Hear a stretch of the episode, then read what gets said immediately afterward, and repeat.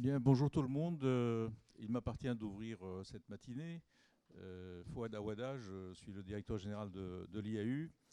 Et je dois dire, je suis particulièrement heureux d'ouvrir cette séance-là parce que elle est, emblématique de beaucoup de choses qui se passent actuellement à l'IAU, notamment, comme beaucoup ont entendu parler, le rapprochement entre euh, Nature Paris, qui devient l'agence régionale de biodiversité, et l'IAU, euh, euh, un des hauts lieux de la pensée urbanistique, mais également environnementale, depuis les années 70. c'est également l'histoire d'une sorte de rupture dans les rapports entre l'homme et la nature, puisqu'on a cessé d'essayer, moi quand j'étais à l'école, on me parlait des nuisibles et des utiles, et puis de la manière de, de traiter la, nature, la domestiquer. Et vous avez une exposition Alphand qui est à l'entrée, qui est un. Euh, bien sûr, il faut rendre hommage à l'œuvre d'Alphand dans Paris, mais en même temps, c'est une manière de, de, canaliser la nature, de, bien l'ordonner, euh, la nature comme jardin à l'intérieur de la ville. Et là, nous sommes devant un phénomène nouveau qui est, dans le cadre de cette volonté de faire entrer la nature en ville, pour euh, lutter contre les îlots de chaleur, pour euh, faire un peu mieux en termes de, continuité écologique, de biodiversité, eh bien, nous sommes en rupture avec cette pensée qui était celle de la domestication à outrance, mais euh, qui soulève, bien entendu, des, difficultés. Euh, elle arrange parfois, j'ai vu dans le, dans le papier qu'elle pouvait arranger certains élus locaux, parce que c'est autant d'espaces verts qui vont être moins chers à, à, entretenir. Et on avait atteint des, sommets euh, faramineux au mètre carré euh, dans des villes euh, comme Paris. mais en même temps, elle peut poser des questions. Et donc, de ce, des débats de ce matin, on attend quand même d'être un peu éclairé sur ce phénomène émergent. Et donc, c'est emblématique parce que ça s'inscrit dans une longue histoire. Et ça s'inscrit dans une évolution euh, qui est désormais euh, euh, bien marqué pour nous, comme je le disais, avec l'avènement de l'ARB. Je salue Julie Colomba-Dubois, qui est, qui est la directrice de, de l'ARB Île-de-France, en cours de signature. Hein. donc pour nous, c'est un, moment un peu particulier. Voilà, merci. Et je passe la parole à Brigitte pour présenter et les invités et la demi-journée. Je vous souhaite une bonne matinée. Merci beaucoup, euh, Fouad. Euh, donc, Brigitte Guégou, je suis chargée de mission euh, à l'IAU. alors, ces deux heures que nous allons passer ensemble dans le cadre de ce petit déjeuner décideurs-chercheurs bah, vont porter sur le sujet du végétal en ville et du végétal spontané. Ce qui est en quelque sorte, on peut dire, l'ADN de ces petits déjeuners, c'est de prendre un sujet d'actualité à enjeu qui agite notre monde professionnel et de l'éclairer, de l'analyser, de l'interroger, de remettre en cause un certain nombre d'évidences en croisant le regard d'une chercheuse ce matin et de ce qu'on appelle des décideurs et des acteurs, mais aussi le regard de nos experts, les experts de euh, l'IAU euh, Canal Historique, comme dirait notre euh, directeur du département environnement, et puis les experts de Ex-Nature Paris FARB que l'on accueille chez nous depuis, ils sont arrivés hier. Voyez, donc c'est vraiment l'actualité. Alors, euh, le végétal spontané, chacun le constate, il y a des évolutions dans les végétaux euh, en ville. Euh, un, on peut, on peut s'en rendre compte et c'est un enjeu fort pour les professionnels, ceux qui produisent ces végétaux bien sûr, mais aussi les aménageurs, les promoteurs, les urbanistes, les élus qui composent la ville à partir des végétaux et puis nous, tout un chacun, les citoyens, les habitants, les usagers des villes. Alors ce matin, donc, pour éclairer ce sujet, on, euh, a fait un double choix. Le premier choix, c'est de partir d'une démarche très intéressante, innovante, expérimentale, d'un projet, euh, qui est un projet de création d'une pépinière publique d'herbacées et de plantes vivantes, locales pour un projet d'aménagement qui est situé sur l'EPA Saclay. Euh, ce projet sera présenté par euh, Claire Marine Gauthier, qui est chargée de mission à l'EPA Saclay, et Théo euh, Bellé, qui sont ici euh, tous les deux assis. pardon, Antoine Prenant, excusez-moi. Antoine Prenant, qui est directeur de projet à l'EPA Saclay. Cette démarche expérimentale dont on va discuter, on va la mettre en perspective ce matin de deux façons différentes. D'abord, au travers d'une intervention de chercheuses, donc Nathalie Blanc à mes côtés.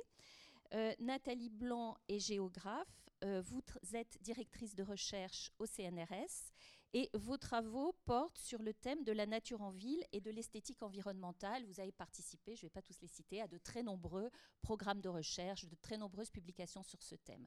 Donc vous allez mettre en perspective ce sujet en retraçant l'histoire euh, et les évolutions des politiques publiques de nature en ville, et vous allez nous en montrer les tensions et les contradictions. Et puis, euh, on donnera ensuite la parole aux experts de l'IAU, donc Nicolas Cornet et Audrey Muraté, qui interrogeront les termes, qui s'interrogeront aussi sur les fonctions et de la nature en ville et qui nous montreront que finalement, enfin finalement, qui nous inviteront à poser les questions un peu différemment, euh, non pas sous, un angle d'opposition, mais plutôt en recherchant des complémentarités. Et puis, on aura un débat avec la salle. Voilà, donc sans plus tarder, on bouscule un tout petit peu l'ordre, c'est-à-dire qu'on va d'abord donner la parole à Nathalie Blanc, et puis ensuite IAU et EPA Saclay. Nathalie. Oui, merci beaucoup et merci pour l'invitation et le plaisir d'être avec vous ce matin. Donc tout d'abord pour euh, introduire mon propos, je voudrais dire effectivement, j'ai dirigé de très nombreux programmes de recherche, parmi, parmi eux le programme sur les trames vertes urbaines qui a été publié aux éditions du Moniteur, mais j'ai commencé ma carrière par travailler sur l'animal en ville. Donc euh, je dis ça parce que ça a beaucoup à voir naturellement avec la végétation et qu'à mon sens, on ne peut pas euh, abstraire l'un de l'autre. Alors, pour introduire d'abord le propos, je voudrais dire qu'il y a beaucoup de projets de naturalisation euh, des villes, qui sont souvent d'ailleurs des projets de végétalisation des villes. Quand on entend projet de naturalisation des villes, souvent c'est réduit à sa dimension végétale. Alors je pense aux grands projets d'infrastructures vertes, on les voit à Montréal, à Bruxelles, à New York, Paris, Tokyo, Séoul. Donc on voit que de nombreux pays se sont lancés, de nombreuses villes dans de nombreux pays se sont lancés dans ces projets d'infrastructures vertes. Et du côté africain même, on voit la, reprise en charge d'une tradition de jardin urbain potager au nom de ces infrastructures vertes. Donc il y a quand même un vrai mouvement à l'échelle internationale. Alors est-ce que c'est végétalisation des villes ou naturalisation des villes? C'est une des questions euh, qu'on peut poser. Alors, ces espaces ont beaucoup d'attrait pour les citadins, certes, mais on peut avoir une euh, forme de critique à l'égard de la végétalisation des villes. C'est ce qu'on appelle la mise au travail de la nature en ville. Alors, la mise au travail, pourquoi? On parle beaucoup dernièrement, et là je suis sur le présent avant d'aller sur l'histoire, mais on parle beaucoup dernièrement de services écosystémiques. Je ne sais pas si vous avez d'aucuns d'entre vous ont entendu parler cette expression, donc les services rendus par la nature. Et la tentative, dans ce cadre-là, c'est d'essayer de comptabiliser finalement quelle forme de service rend la nature. Or, il est bien évident, et c'est là la limite de cette comptabilité publique, notamment dans le cadre urbain, que la végétalisation des villes ou la naturalisation des villes rend des services qui ne sont pas comptables notamment par exemple le plaisir d'être à la campagne ou de se trouver dans un parc, euh, ou les formes de liens sociaux qui y sont liées, ou la, la, question du paysage, etc.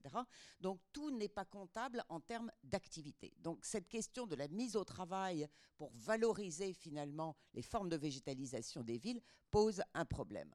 Quoi qu'il en soit, au nom de ces services écosystémiques, eh bien, euh, la végétalisation des villes est devenue pleine de sens euh, pour les autorités locales. Et ça, on le voit euh, dans d'innombrables collectivités. J'étais encore dernièrement sur une thèse, puisque j'étais dans le jury d'une thèse sur les trames vertes et bleues sur la région PACA et la région Bretagne.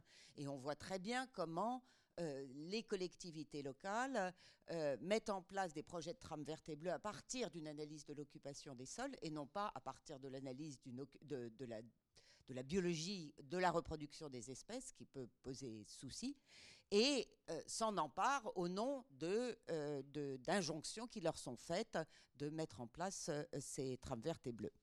Alors, cependant, et on peut dire ça d'un point de vue scientifique, hein, on manque encore de recul pour juger de la valeur environnementale sur le plan scientifique en termes d'adaptation au changement climatique de cette trame verte. Il faut savoir qu'on a peu de recul et qu'aujourd'hui, on compte beaucoup sur cette végétalisation en termes d'îlots de chaleur ou en termes euh, d'hygrométrie, enfin en termes d'humidité de l'air, etc. Mais on, a, on manque encore de recul. Et notamment, j'ai travaillé avec des gens du GIEC sur cette question des trames vertes et euh, des services d'adaptation au changement climatique. Et on voit bien que du point de vue des modèles, on a du mal à faire rentrer dans ces modèles des végétations à l'échelle des trames vertes et de les comptabiliser en termes euh, d'adaptation au changement climatique. Donc on est du côté de la recherche euh, encore en train d'explorer, je dirais, cette question qu'on a divisée en deux, c'est-à-dire les villes dans leur environnement, les villes prises à l'échelle régionale. Et ça, c'est très important parce que la végétalisation, c'est pas simplement la végétalisation pour le citadin à l'échelle urbaine, mais c'est aussi l'impact de la végétalisation des villes sur l'écosystème urbain dans son environnement régional. Donc il y a une double échelle à prendre en compte. Autrement, on est, la question écologique manque d'être prise en charge dans sa, dans sa complexité. Alors il nous faut dès lors prolonger euh, ces travaux et travailler justement au moins à ces deux échelles, c'est-à-dire se poser la question quand on met en place un aménagement de ce type-là, de trame verte et bleue, de végétalisation des villes, euh, eh bien, il faudrait pouvoir se poser la question euh, du service rendu justement à l'échelle euh, régionale. Donc, en termes d'histoire, disons que l'écologie urbaine, c'est encore un chantier en construction. Moi, j'ai démarré sur, ces côtés, sur cette question de la nature en ville avec la première thèse en France en 96. Ça, fait, ça va faire 30 ans bientôt qu'on travaille sur le sujet, ce qui fait un peu trop pour moi. Mais mais euh, ça montre bien la complexité de cette question, et notamment en termes d'échelle et en termes euh, également euh, de, temporalité. Alors, parce que bien évidemment, prendre en compte cette question-là, c'est voir quel rôle elle occupe dans l'histoire, et notamment dans l'histoire de l'urbanisme, euh, mais aussi euh, dans l'histoire euh, environnementale, c'est-à-dire quel bienfait finalement cette végétalisation peut avoir et quels exemples on a dans l'histoire. Alors, bon, un dernier point, toujours sur le présent, il y a une chose qu'on observe, c'est la question des gouvernances urbaines. C'est-à-dire qu'on le voit sur les trames vertes et bleues. Hein. Euh, le modèle Grenelle, c'est-à-dire de cinq collèges avec différents types d'acteurs pour mettre en place une politique, a été exporté sur la question euh, trame verte et bleue et sur d'autres types de gouvernance. Mais on voit très bien qu'aujourd'hui, certains nombres d'acteurs ont une partie réduite dans la décision euh, concernant ces équipements. Alors sur les trames vertes et bleues, c'est tout à fait clair que les habitants ont une portion totalement réduite dans la mise en œuvre de ces, de ces aménagements. Alors on peut trouver ça bien ou pas bien, mais en tout cas, c'est clair que du point de vue de la gouvernance, ça ne facilite pas l'appropriation euh, collective et partagée euh, de ces équipements-là. Euh, ni de la question de la nature en ville de manière plus générale. Parce que quand on parle de nature en ville, c'est bien évidemment pas seulement une question de nature, mais c'est aussi une question de culture. C'est-à-dire qu'il faut apprendre à avoir un autre rapport au vivant en ville. Et cet autre rapport, c'est un rapport qui nous oblige à transformer nos cultures, ne plus écraser forcément des insectes qu'on trouverait sur notre chemin. Enfin, il y a toute une question de réforme euh, des modes de vie. En outre, euh, il y a cette question de la gouvernance à l'échelle locale, mais il y a aussi cette, cette, question de la gouvernance dans des réseaux de villes, parce que de plus en plus les villes sont en réseau, notamment Madame Hidalgo dirige euh, le CC40, c'est-à-dire les villes réunies euh, pour lutter contre le changement climatique. Donc il y a de plus en plus de réseaux de villes qui mettent en œuvre des politiques d'adaptation et euh, de mitigation en termes de changement climatique. Eh bien, ça implique de construire des gouvernances à la fois à l'échelle locale, mais aussi à l'échelle internationale. Alors, euh, aujourd'hui, euh, on peut se poser du coup euh, la question, dans ce contexte de transition écologique, quelle devrait être cette écologie urbaine? Alors, notre hypothèse, nous, en tant que chercheurs, je travaille actuellement sur un contrat avec Sciences Po à l'échelle du Grand Paris sur le rapport entre les inégalités territoriales et les mobilisations environnementales. Et par mobilisation environnementale, je veux dire toutes les associations, on en a interrogé plus d'un millier, euh, toutes les associations qui se mobilisent pour l'environnement d'une manière ou d'une autre. Hein. Ça peut être une ou deux personnes qui construisent une ruche, mais ça peut être une grosse association euh, qui intervient sur ces questions-là. Et on essaye de voir de quelle manière la ressaisie euh, de ces questions de naturalisation des villes et des espaces euh, urbains peut jouer euh, sur les inégalités environnementales. Et notre hypothèse par rapport à ça, c'est que les associer plus étroitement à la mise en œuvre de cette végétalisation peut avoir un rôle positif, aussi bien dans la construction d'une démocratie locale, si j'ose dire, mais aussi euh, dans euh, la mise en œuvre euh, et le bénéfice qu'on peut avoir de ces équipements. Alors souvent, quand je dis ça, on me dit oui, mais la gentrification qui est liée à, la, mise en place d'espaces verts dans les villes est quelque chose de connu. Hein. Les associations militent pour qu'il y ait des espaces verts, la végétalisation prend corps, et tout d'un coup, le foncier vaut plus cher aux alentours et eh bien, ce qu'on observe à l'échelle, euh, on travaille à l'échelle métropolitaine, euh, ce qu'on observe à l'échelle métropolitaine, c'est que euh, des associations arrivent aussi à mobiliser une réflexion plus globale sur le foncier, sur et on l'a vu notamment d'ailleurs parce qu'on travaille en comparaison avec New York, on l'a vu à New York où des associations se sont étroitement mobilisées avec les pouvoirs publics pour avoir euh, un, une, main, enfin, mainmise sur le foncier, si j'ose dire, qui permettent de bloquer ces phénomènes spéculatifs à l'échelle locale et maintenir des populations en place. Alors ça, pourquoi inclure les associations Donc j'ai dit démocratie locale, une meilleure intégration de cette naturalisation, des villes, mais aussi une dernière chose qui nous semble importante.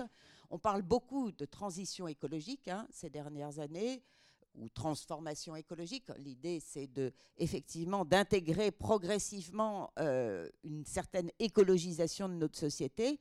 On constate aujourd'hui que la manière dont on comprend cette transition écologique est souvent euh, très linéaire, c'est-à-dire qu'elle ne prend pas en charge le changement social. Elle a du mal à prendre en charge, elle est très sociale, très sociotechnique. C'est-à-dire qu'elle mise sur les, innovations techniques aux dépens de la transformation sociale. Et ça, c'est clair qu'en incluant de façon plus large dans une gouvernance euh, euh, plus large euh, cette question-là, on peut arriver à une transformation écologique qui soit moins technique et plus sociale. Alors, revenir en arrière, ça, je vous ai dressé un peu le panorama euh, contemporain d'une certaine manière, mais quand on a démarré cette question de la naturalisation des villes dans les années 1970, on parlait de choses un peu différentes. Hein. Alors, je faisais un cours euh, sur les mouvements, euh, les, nouveaux mouvements sociaux, c'est-à-dire les écolos des années 70 qui militaient pour le retour à la nature, etc. Et à cette époque, dans ces mouvements-là, eh bien, euh, la ville était l'anti-nature. C'est-à-dire que jamais on n'aurait rêvé de réintroduire la nature dans la ville. Donc euh, la question de la nature dans la ville telle qu'elle prend corps, elle prend corps d'abord dans le champ scientifique. À partir des années 70, c'est pas tellement euh, les élus qui vont s'emparer de cette question, c'est d'abord le champ scientifique avec des approches très écosystémiques. Euh, alors on pourra revenir après sur... Euh, et elle, développe des approches très écosystémiques. Je ne vais pas vous citer les, travaux scientifiques en la matière. Et ils vont avoir des approches euh, sur la ville de Paris. Par exemple, on a des thèses dès les années 80 où il y a l'écosystème Paris avec tout ce qui rentre, tout ce qui sort et qu'est-ce que ça produit finalement comme, comme espace urbain. Alors, après, dans les années 80, et à l'époque, j'étais la délégation interministérielle à la ville, puisque je n'ai pas toujours été chercheur. Et euh, dans les années 80, en fait, se met en, place, en une approche de, en, termes de municipalisme environnemental, on peut dire. C'est-à-dire qu'effectivement, les collectivités locales commencent à intégrer dans leur démarche même des chartes d'écologie urbaine, il y aura à l'époque, euh, et euh, qui prennent en compte, bien entendu, cette question de la végétalisation des villes, puisque la végétalisation des villes a toujours été un axe fort de cette question de l'écologie urbaine. Hein, c'est pas. Euh, et c'est là que commence, en tout cas à l'échelle française, on voit que se mettent en place ces services avec des services environnement qui commencent à naître dans les différentes collectivités. À partir des années 90, euh, avec la mise en place des agendas 21 locaux, euh, à la fin, en début 2004-2005, on était à 6000 agendas locaux en Europe, euh, eh bien, on, entre dans une démarche très différente. la démarche, elle est plus transversale. C'est-à-dire qu'au départ, on est sur de l'aménité urbaine hein, dans les années 80. c'est-à-dire qu'on essaye d'améliorer le rapport au cadre de vie des citadins, alors que dans les agendas 21, c'est-à-dire les projets de développement durable urbain, on est dans une approche beaucoup plus transversale euh, qui, euh, finalement, avec des chargés de mission euh, trans qui vont traverser les différents services, hein, entre urbanisme, entre environnement et puis éventuellement d'autres services, et qui vont essayer de mettre en place des euh, démarches qui vont être complexes parce qu'elles vont concerner aussi bien la question environnementale que la question sociale et la question économique. En tout cas, idéalement, parce que quand on regarde dans le détail, c'est euh, pas toujours le cas.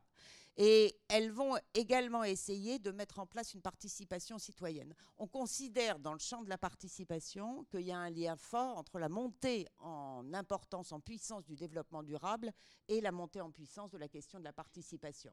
C'est-à-dire que le développement durable, euh, dès le départ, a dit c'est la participation qui, sera un enjeu principal de ces politiques euh, de développement durable. Alors l'expression de ville durable, j'imagine que tout le monde la connaît. Hein. Elle est née notamment avec euh, la, la charte d'Alborg. La charte d'Alborg qui a été signée en 1994 par un certain nombre de villes. Il y avait quelques centaines de villes, je crois, qui ont signé. Et avec l'idée de euh, faire, euh, faire que ces agendas 21 prennent partout en Europe. Et ça, ce qui est intéressant, j'ai suivi les différents sommets des villes durables. Euh, et on voit qu'au départ, c'est en 94, c'est des sommets de militants, des gens qui ont envie finalement de que la question environnementale devienne une question importante dans les villes. Et puis progressivement, euh, cette question devient de plus en plus technique. À Brest, par exemple, c'était en 2010, me semble-t-il. Euh, eh bien, il y avait de beaucoup plus, il y avait des entreprises privées qui participaient au sommet. Donc, on voit bien le virage euh, ces 20 dernières années euh, du point de vue euh, de euh, la transformation de la question de la naturalisation des villes. C'était au départ une question militante et c'est devenu une question technique et professionnelle à partir des années 2005, je dirais. Il y a eu complètement un tournant. Alors, de ce point de vue-là, vous me dites quand je dois m'arrêter parce que. D'accord. De ce point de vue-là, ce développement durable, euh, on pensait dans les années 90, quand il est né, euh, qu'il avait le potentiel de renouveler les politiques publiques. On s'est dit ça va être la fin des politiques de silo ce qu'on appelle les politiques de silo, c'est-à-dire ce qu'on voit aujourd'hui d'ailleurs, hein, le climat étant traité séparément de la biodiversité, étant traité séparément des questions de santé, etc.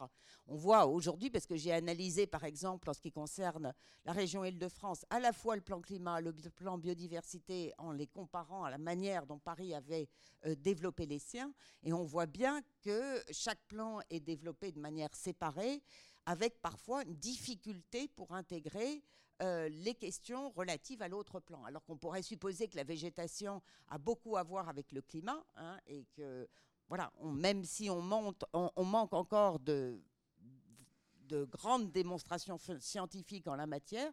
Et pourtant, les gens, les élus et les techniciens dans les villes travaillent de manière extrêmement fragmentée. Et ça, c'est quelque chose qui n'était pas prévisible au départ du développement durable. On s'est dit, le développement durable, ça va nous permettre justement d'avoir une, une, approche en termes euh, complexes euh, de cette écologie des villes. Pourtant, pourquoi finalement, on, peut se demander pourquoi cette transformation hein, au cours de ces années. Eh bien, ce qu'on observe, c'est que c'est souvent euh, la nécessité de rendre des comptes de rendre des comptes sur des politiques publiques qui a amené à cette transformation. Alors ça touche tous les secteurs d'activité.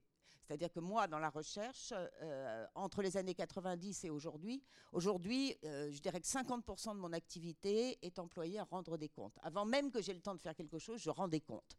Donc euh, il y, a quelque chose.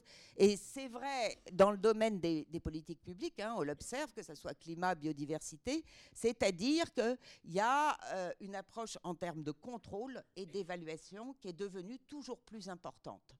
Et en fait, euh, l'idée de l'efficacité hein, est rentrée dans cette politique avec l'idée que, bien, pour savoir si c'était efficace, il fallait pouvoir le contrôler et l'évaluer. Et résultat des courses, ça a conduit les politiques euh, par ces questions de contrôle euh, et de performance.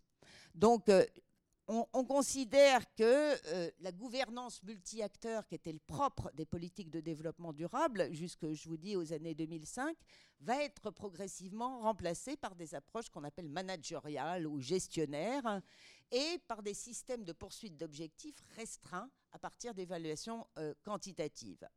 Donc, euh, et c'est là où, d'une certaine manière, et mes collègues qui travaillent sur des modèles euh, numérique, enfin une modélisation des systèmes urbains, voit bien qu'il est possible de modéliser l'ensemble des flux de matière dans une ville et qu'il est possible de mettre dans ces modèles euh, des euh, modules, si j'ose dire, d'évaluation et de contrôle de la circulation de ces flux de matière, que ce soit des voitures, donc des flux de circulation ou d'autres types de flux. Alors, euh, on peut dire que face à des politiques de ce type-là, euh, c'est-à-dire d'une gestion très centralisée et sectorielle des politiques environnementales, euh, des mouvements collectifs sont nés pour prendre en charge cette nature. Et c'est vrai qu'on considère aujourd'hui, et là je renvoie au jardin partagé, hein, je travaille beaucoup avec euh, Nature Paris, ex-Nature Paris, il y a eu d'ailleurs. Euh, le premier jardin partagé est né à Lille en 1997 et c'est réellement sous l'impulsion citoyenne que ces jardins sont nés. Donc euh, on considère que les, mouvements collectifs ont joué beaucoup dans cette mobilisation pour la végétalisation des villes, à que ce soit à des échelles de pieds d'arbres ou que ce soit à des échelles plus, plus, plus. Notamment, euh, je travaille, euh, mon bureau est sur la ZAC Paris-Rive-Gauche, là, vers le nouveau quartier où il y a l'Université Paris Diderot, où je suis d'ailleurs. Et les deux jardins qu'on a dans ce quartier sont dus à des mobilisations collectives. Donc, vous voyez que cette végétalisation des villes, euh, il ne faut pas oublier ce qu'elle doit à ces mobilisations collectives euh, dans le. On considère aujourd'hui, parce que j'avais des collègues chercheurs sur San Francisco, qui considèrent que plus de 75% de la végétalisation de San Francisco est due à ces mobilisations collectives. Donc euh, vous voyez qu'on est sur des mouvements qui sont loin d'être simplement ceux des élus, mais qui sont ceux des élus dans un dialogue avec des mobilisations collectives et des mobilisations finalement qui euh, cherchent à reconstruire euh, la complexité de cette relation à la nature, euh, qui est une relation qui n'est pas seulement à la végétation, pour finir sur ça, mais qui est aussi une relation à l'animal, au vivant de manière plus générale, à ceux qui poussent et ceux qui croient, donc au temps qui passe, euh, qui est une relation à l'air, euh, au ciel, donc qui est une relation complexe et qui ne peut pas être simplement décrite euh, en termes de, des équipements que nous sommes en train de fabriquer pour transformer ces villes. Merci beaucoup, Nathalie c'est passionnant. Vous pointez euh, un certain nombre de tensions sur lesquelles on va revenir dans les interventions, dans le débat, euh, entre euh, transversalité et fonctionnement en silo des politiques publiques, puis cette question de la participation. Et c'est vrai que là, le regard historique permet de voir ce qui s'est passé avant les mobilisations très récentes des années 2000. Hein, et on, le retrouve dans beaucoup de champs. Hein. On avait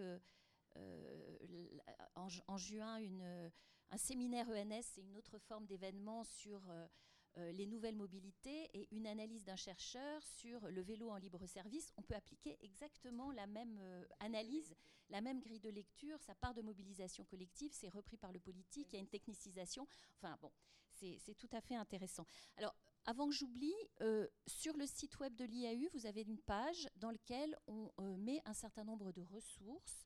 Il y a des photos, il y a les publications de l'IAU et on indique aussi, c'est un travail qui est fait par la médiathèque, les publications de Nathalie Blanc. Donc euh, voilà, vous, pourrez retrouver, si vous voulez creuser, des éléments sur vos travaux.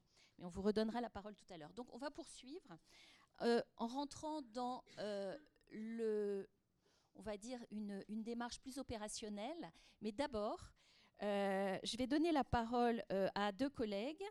Euh, donc Nicolas Cornet, écologue, et Audrey Muraté, botaniste, qui vont interroger les termes et qui vont introduire en quelque sorte la démarche de projet qui sera présentée par le PA Saclay. Audrey, tu,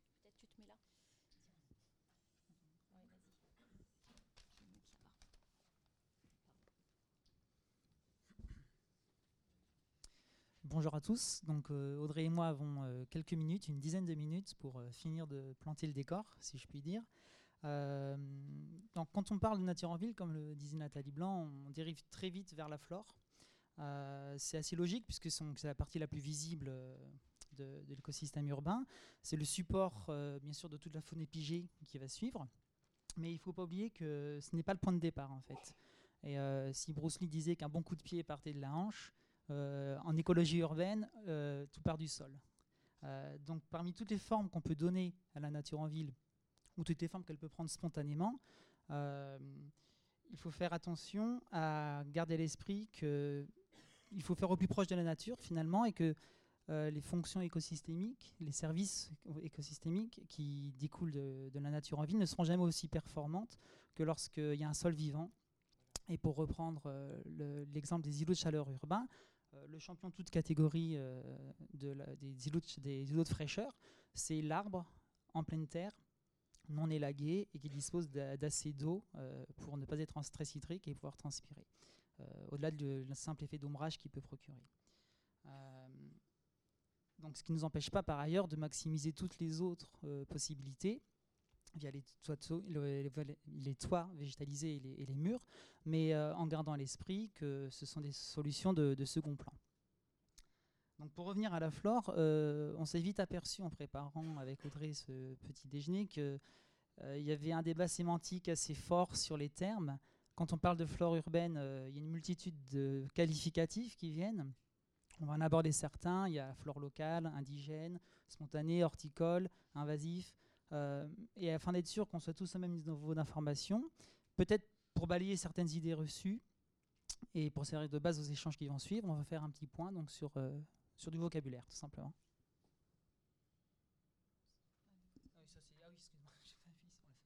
C'était juste une image de, voilà, de, une petite euh, illustration donc tirée d'une note rapide de l'IAU qui compare donc le fonctionnement d'un sol en milieu naturel ou semi-naturel comparé à ce qu'on peut observer en ville, avec toutes les contraintes qui sont liées au sol. Le sol est très dénaturé, déstructuré, euh, multitude de réseaux qui, constituent des contraintes pour les, racines, et surtout, bien sûr, l'absence de, faune du sol, qui, rappelons-le, est un compartiment extrêmement diversifié. Euh, donc voilà, tout ça qui limite, avec l'imperméabilisation du, dessus, les, fonctions euh, de, de l'écosystème urbain.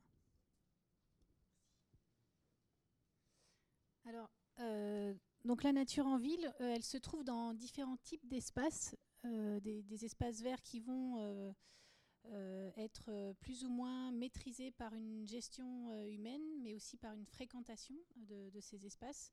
Donc là, je vous ai mis deux exemples très communs en ville, un square très entretenu qui est régulièrement fréquenté par les, usagers. Et un autre exemple, une friche, enfin donc là c'est un square dans, dans le 18e, et une friche euh, à Épinay-sur-Seine qui est euh, donc moins soumise à, des pressions euh, régulières humaines.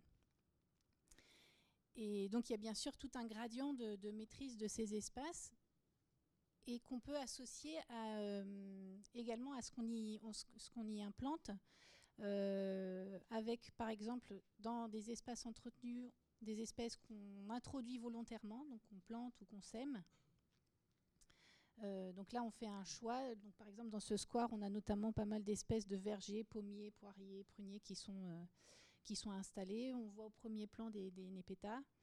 Et, et, donc on peut distinguer ces espèces introduites volontairement des espèces qu'on va donc, trouver plutôt dans des friches, des espèces qui s'installent spontanément. Alors j'ai fait des animations. et qui vont, qui vont venir d'espaces qui sont plus ou moins éloignés, euh, via une dispersion des graines par les animaux ou par, euh, le vent, comme euh, là on a des chardons, des, des fromentales, des coquelicots.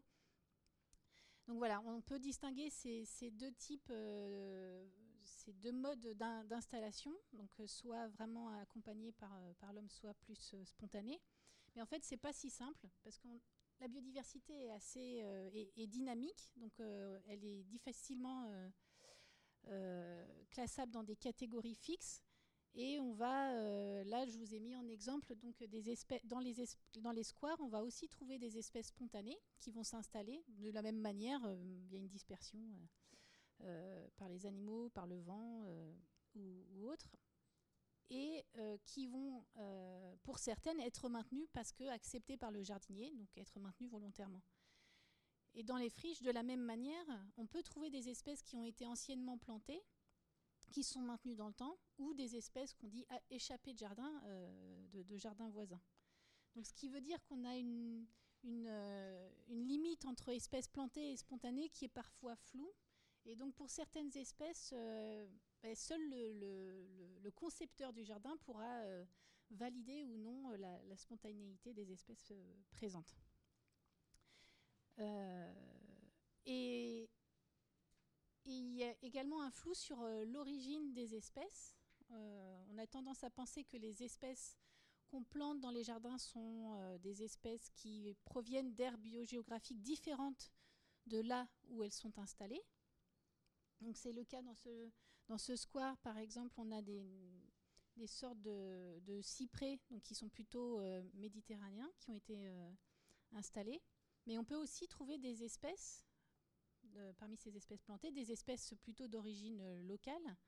Comme euh, là, on a un petit massif euh, un peu plus clair qui, de, carex, des carex, donc des lèches à épis pendants, qui sont des espèces communes dans la région, mais qu'on peut aussi trouver régulièrement plantées dans les, dans les squares. Donc, voilà, des espèces à la fois, enfin d'origine variée dans ce que, dans ce que l'on plante. Et c'est pareil pour les espèces spontanées. On a à la fois des espèces euh, d'origine euh, locale, le chardon, le fromental, et puis des espèces euh, d'origine plus lointaine, comme un élande qu'on voit au, fond de, de l'image. Et, et, ce qu'on va voir aussi, c'est qu'il existe aussi un flou entre exotique et local. Euh, où est la limite À partir de quand une espèce euh, devient locale Et donc ça, Nicolas va, vous en parler. Euh. Donc en, fait, l'idée, c'était de, vous apporter un petit peu des, définitions des termes, mais on va aussi vous apporter un peu d'incertitude sur, les termes. voilà. Donc pour continuer sur les termes qui sont relatifs aux origines, voilà, donc on peut trouver donc des fleurs euh, invasives, horticoles, locales, indigènes, spontanées. Euh, la flore locale, qu'est-ce que c'est? On pourrait penser qu'on pourrait la définir simplement comme la flore qui est naturellement en place. mais ce terme local est utilisé dans différents champs, dans les cahiers des charges des appels d'offres, dans les plans régionaux comme le plan vert, et aussi dans les labels de qualité du muséum comme le végétal local et Vrémicicole. Euh, donc il y a aussi d'autres acceptions. Quelqu'un pourrait dire oui, mais la, flore locale, c'est simplement une, plante qui est produite localement. Ce qui voudrait dire qu'un un, un cèdre du Liban, qui serait cultivé en Ile-de-France, pour certaines personnes, pourrait entrer dans la catégorie flore locale. On pourrait aussi être un peu plus exigeant en disant oui, c'est très bien d'être euh, local, c'est des circuits courts, mais on peut aussi en prendre en compte l'indigénat, c'est-à-dire une, espèce indigène qui est à la fois indigène et cultivée localement. Donc le l'érable champêtre, par exemple. Et il y a une troisième catégorie, dans le cas où une espèce participe à l'identité d'une région. Enlever à bord les mimosas, les mimosas, euh, il reste moins de choses. Euh, le mimosa donc est entré en, Europe euh, vers 1850, mais les Anglais l'ont pris d'Australie. Donc finalement, flore locale, bah, le mimosa ou alors encore l'hortensia en, en Bretagne, sont des termes qui ont chacun une certaine légitimité finalement. Et quand on dit flore locale, il est important de savoir à qui on parle et comment ils conçoivent ce, terme-là. L'autre terme sur lequel on aimerait appuyer, c'est le, terme d'indigène. Alors, il y a une définition académique du mot indigène qui consiste à dire que c'est issu d'un cortège floristique originel pendant la période biogéographique donnée. Convention, la limite a été fixée à, 1492, date des premiers échanges intercontinentaux avec l'Amérique.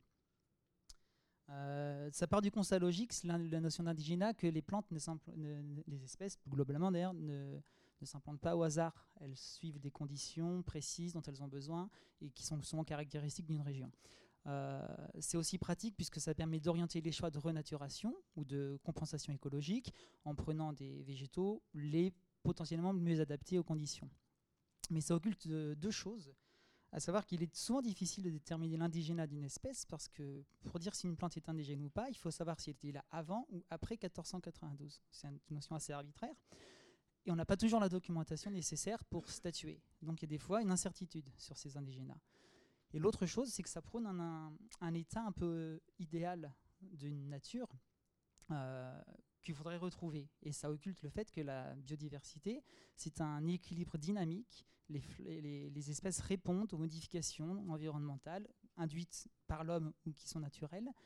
Et ce qui fait que voilà, une plante qui serait arrivée en 1493 en France serait naturalisée.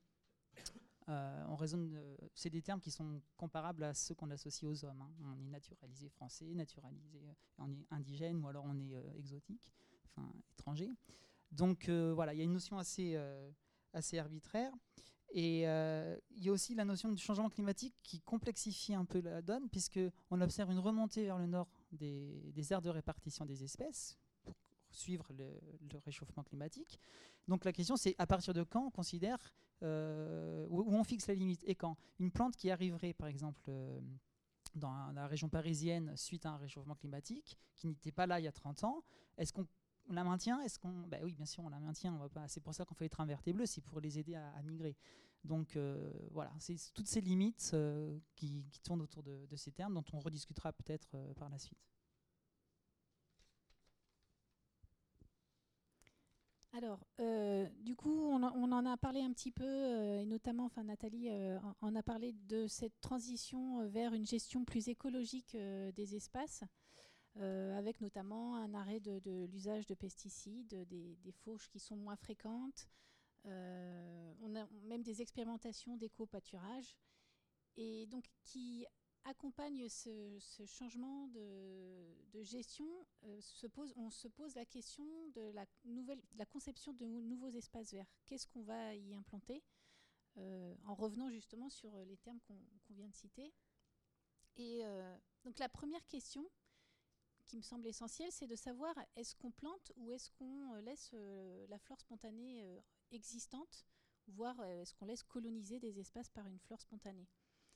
Et c'est une question euh, qui est, enfin, où on, a des avantages et inconvénients dans les deux cas. C'est-à-dire que si on, plante, on a une maîtrise de ce qu'on installe et on a un rendu euh, sur le court terme. On veut une prairie fleurie. Euh, enfin, et encore, c'est pas vraiment des prairies. Mais enfin voilà, on veut un rendu rapide et ça, on peut l'avoir que en, plantant des espèces. Mais d'un autre côté, de favoriser la flore spontanée, on va favoriser des espèces qui sont adaptées aux conditions euh, locales.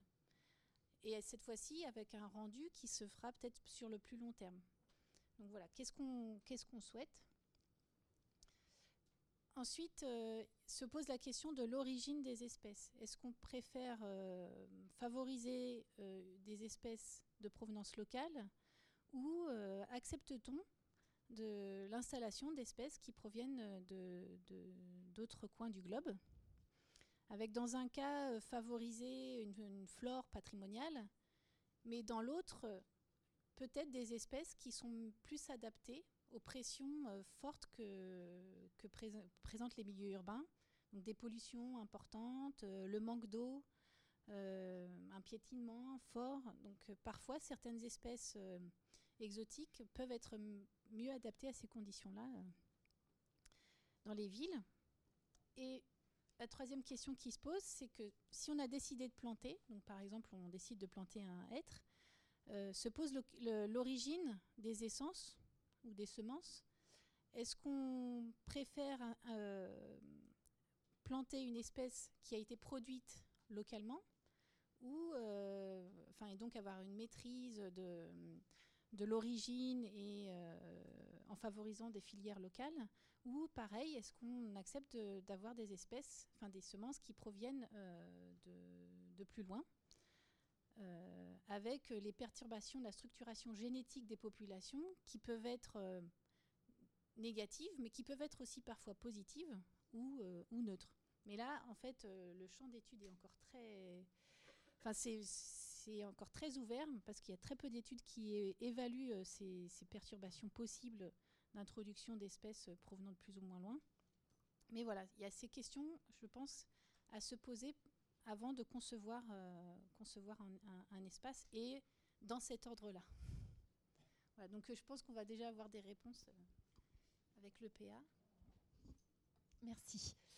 Euh, oui, donc effectivement, on va rentrer dans la dimension plus, enfin très concrète en tout cas, de euh, d'opérateurs, euh, le euh, Saclay, qui a un objectif d'aménagement d'un vaste territoire et qui est amené donc à accompagner des opérations et notamment à les accompagner avec du végétal, puisque beaucoup de logements, beaucoup d'opérations et un besoin de, de végétal en ville. Alors, euh, les, deux, euh, les deux intervenants, euh, donc Claire Marine Gauthier, chargée de projet biodiversité et agriculture à l'EPA Saclay, et Antoine Prenant.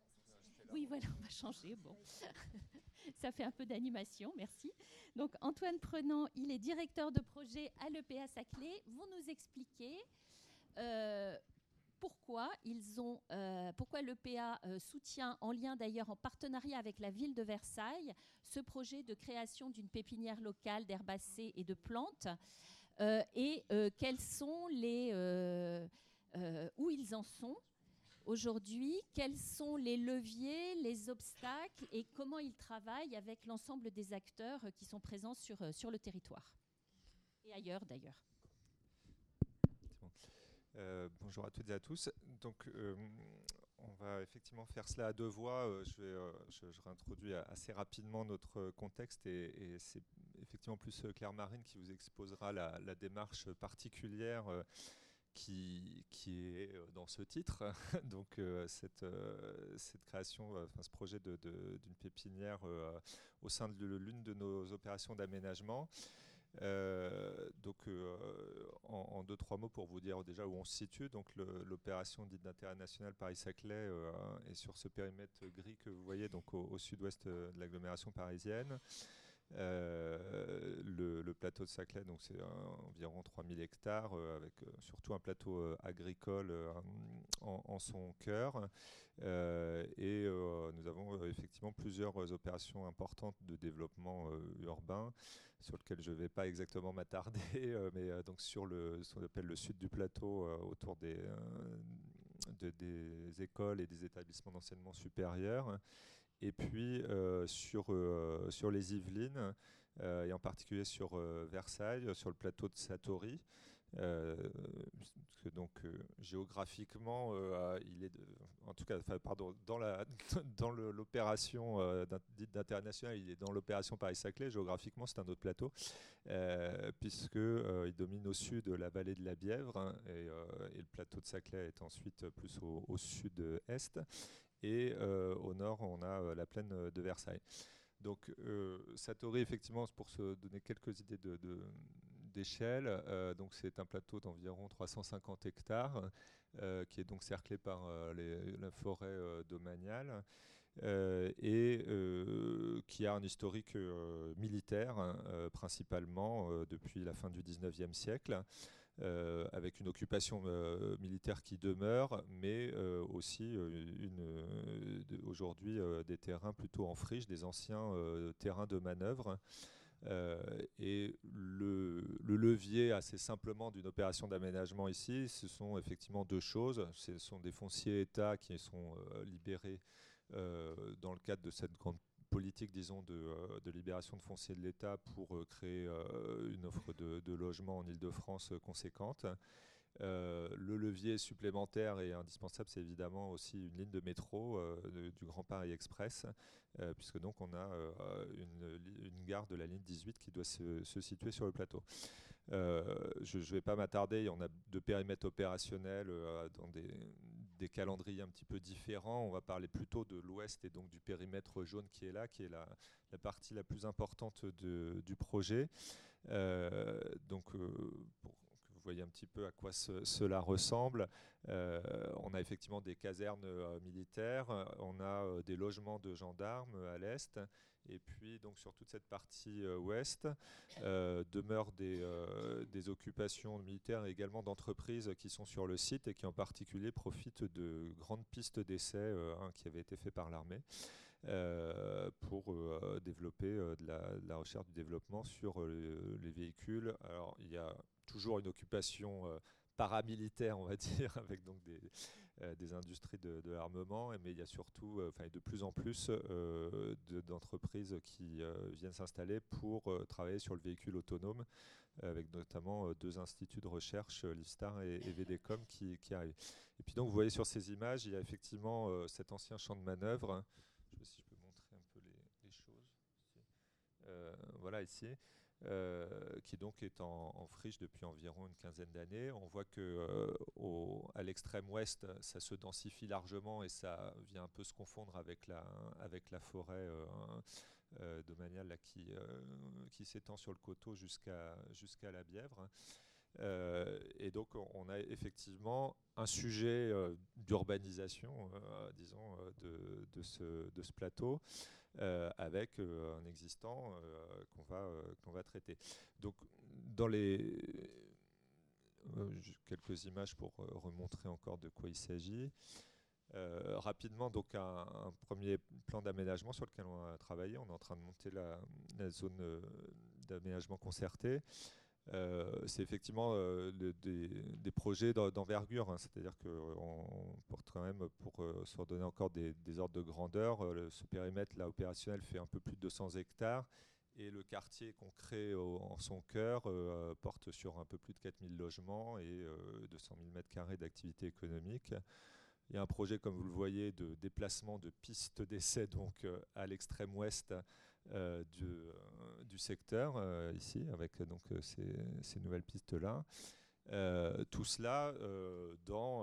alors, effectivement, on est des, des professionnels de l'aménagement, donc je vais utiliser un peu les termes qui ont été employés. Et je pense que l'objet, c'est ici de, les, de, les, interroger. on a un maire qui veut faire la ville nature.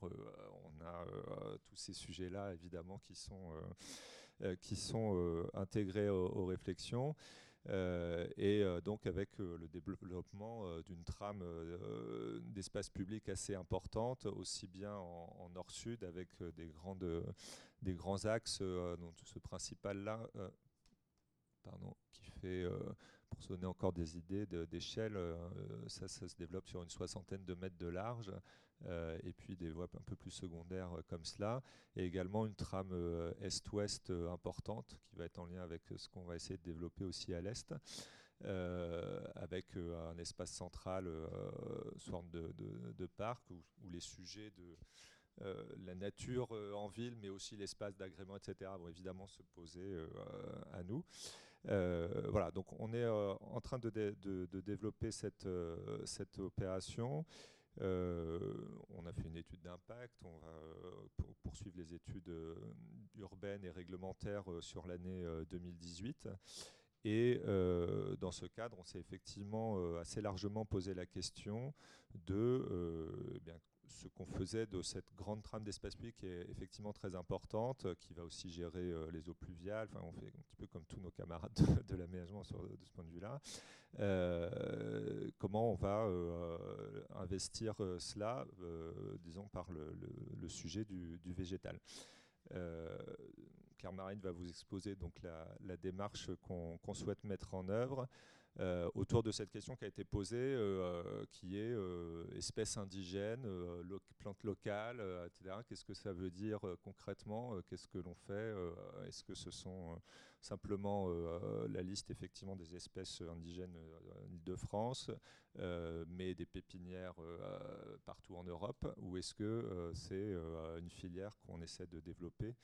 Euh, notamment pour euh, les, sujets, les, strates basses qui sont un petit peu tout de même l'essentiel de ce qu'on vient planter euh, quand on fait des, espaces publics de cette nature. Donc, tout à fait. Quand on est un aménageur, ce n'est pas forcément évident. Les services de l'État viennent nous voir, les associations viennent nous voir en disant mais qu'est-ce que vous allez planter? D'où viennent vos plantes? Faites attention, les espèces invasives, etc. Et donc, en effet, on se dit, euh, donc, qu'est-ce qu'on va planter? Alors, euh, il y a déjà plusieurs années, on est allé voir les services de l'État, euh, le muséum, enfin, plusieurs structures comme ça, et on s'était posé la question, donc voilà, de qu'est-ce qu'on va planter?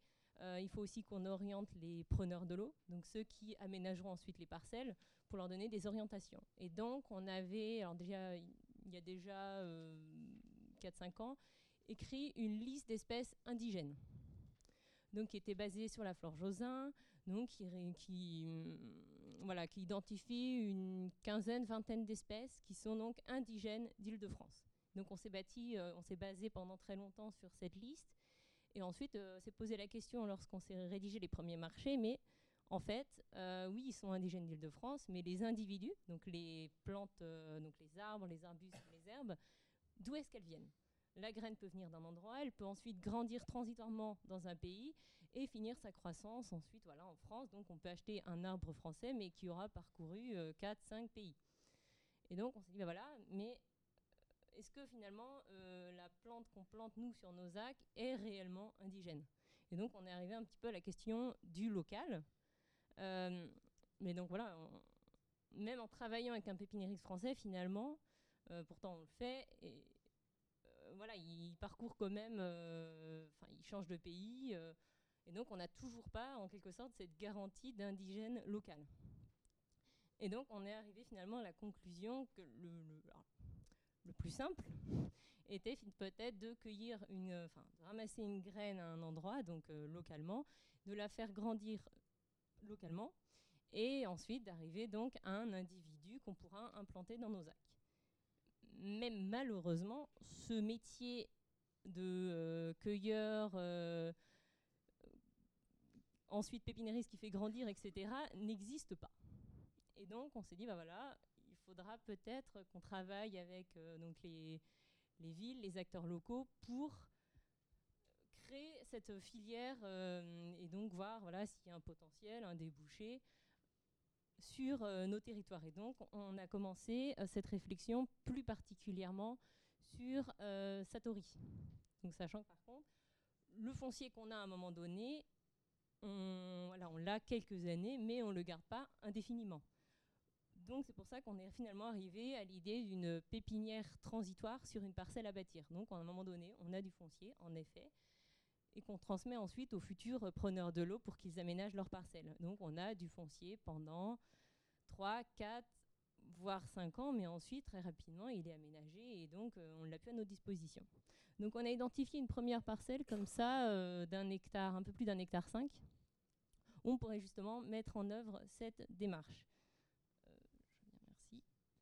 Et donc, on, voilà, on s'est dit, concrètement, qu'est-ce qu'on le souhaite? Donc on souhaite avoir une banque de graines et aussi une banque, donc une source de pieds-mères, c'est-à-dire des individus qu'on ferait grandir et qui pourraient à l'avenir également nous fournir des graines.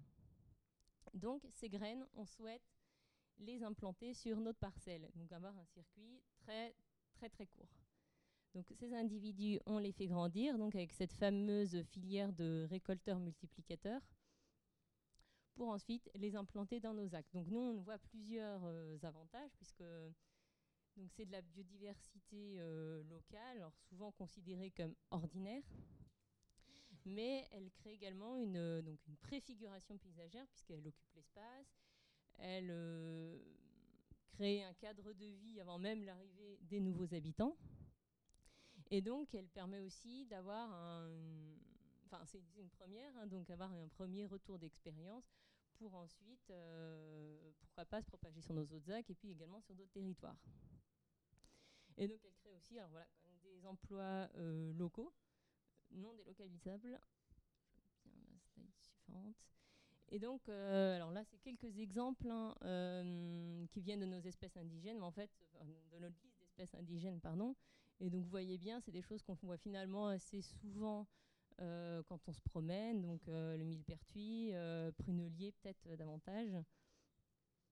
Et donc c'est de, enfin voilà, vraiment de repartir de ces espèces pour les implanter ensuite. Donc on, voit bien, c'est vraiment la strate herbacée pour nous, qui est, comme disait donc Antoine, ce qu'on plante le, le, plus sur nos acques. Et donc, on souhaite mettre en place cette démarche dès l'année prochaine pour avoir les premiers individus 2020-2021. Donc sachant que c'est assez... Euh, tout est à créer, en fait, en quelque sorte, puisqu'il faut euh, donc qu'on identifie, euh, à l'aide d'un marché, mais un premier groupement d'acteurs qui pourra à la fois donc préciser les ressources présente sur le plateau de Satori, donc faire un tour du territoire, regarder quelles sont les plantes qui sont réellement locales, indigènes, ensuite donc ramasser les premières graines et euh, donc ensuite obtenir euh, les premiers individus. Alors un sujet qui n'a pas forcément été abordé jusqu'ici, c'est que le plateau de Satori est un plateau euh, pollué, donc pollution pyrotechnique, etc. Donc dû à cette activité militaire, et donc il y a aussi cette question de remise en état très en amont de la parcelle, avant même donc de pouvoir faire germer les premières graines. Euh, je pense qu'on a fait le tour. Après, voilà, je pense qu'il y a, euh, peut-être une notion donc, que j'ai pas évoquée, c'est en effet pourquoi on se dit pas tout simplement on remue enfin, on prépare des espaces publics et on laisse grandir les plantes qui souhaiteraient s'installer sur place.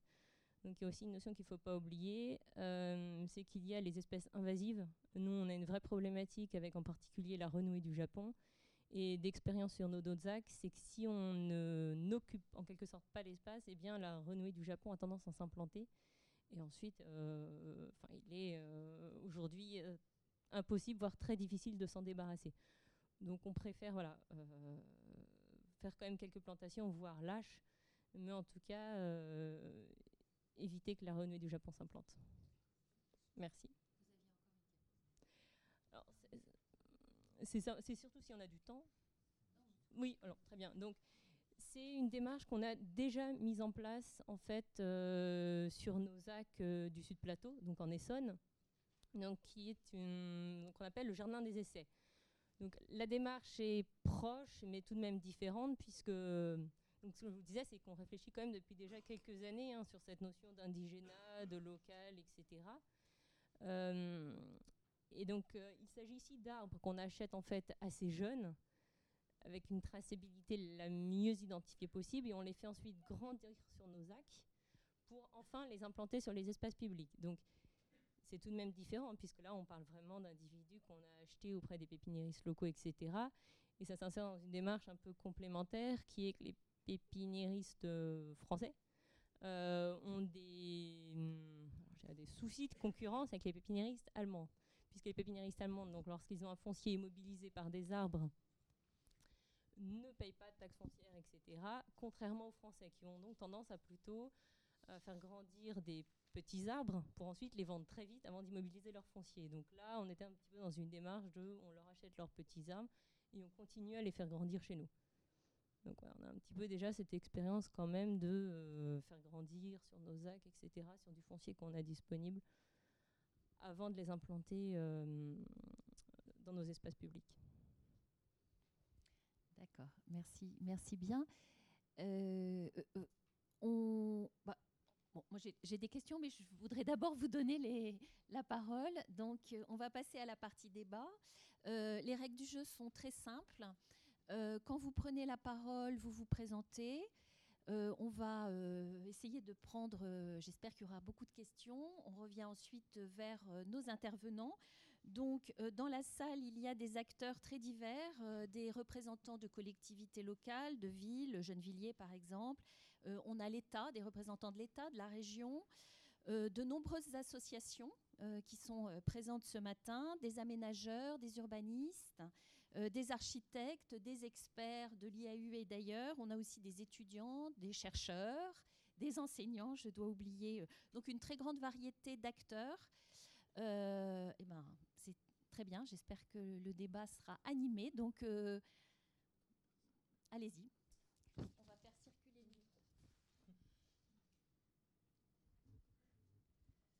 Bonjour, bah moi j'ai une, question pour chaque euh, groupe d'intervenants. Donc pour Nathalie Blanc, je voulais, vous avez parlé de, de gentrification autour des parcs et je voulais savoir si ça s'appliquait aussi à la Courneuve.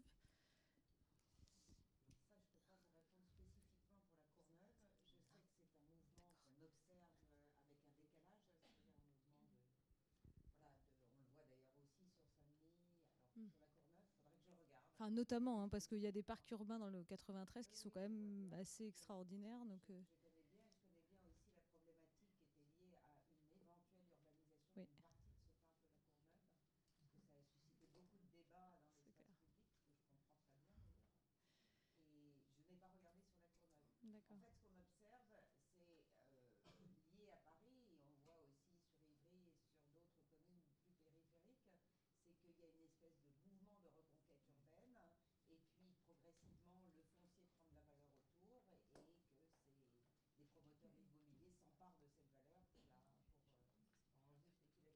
Et ça, on l'a vu partout. Hein, alors, sur la Courneuve, il faudrait que je regarde. Merci. Est-ce que vous pouvez vous, vous présenter Je suis Isabelle Moreau, je suis de la LPO Île-de-France. Voilà. Et, euh, Nathalie, parlez dans le micro parce que c'est enregistré.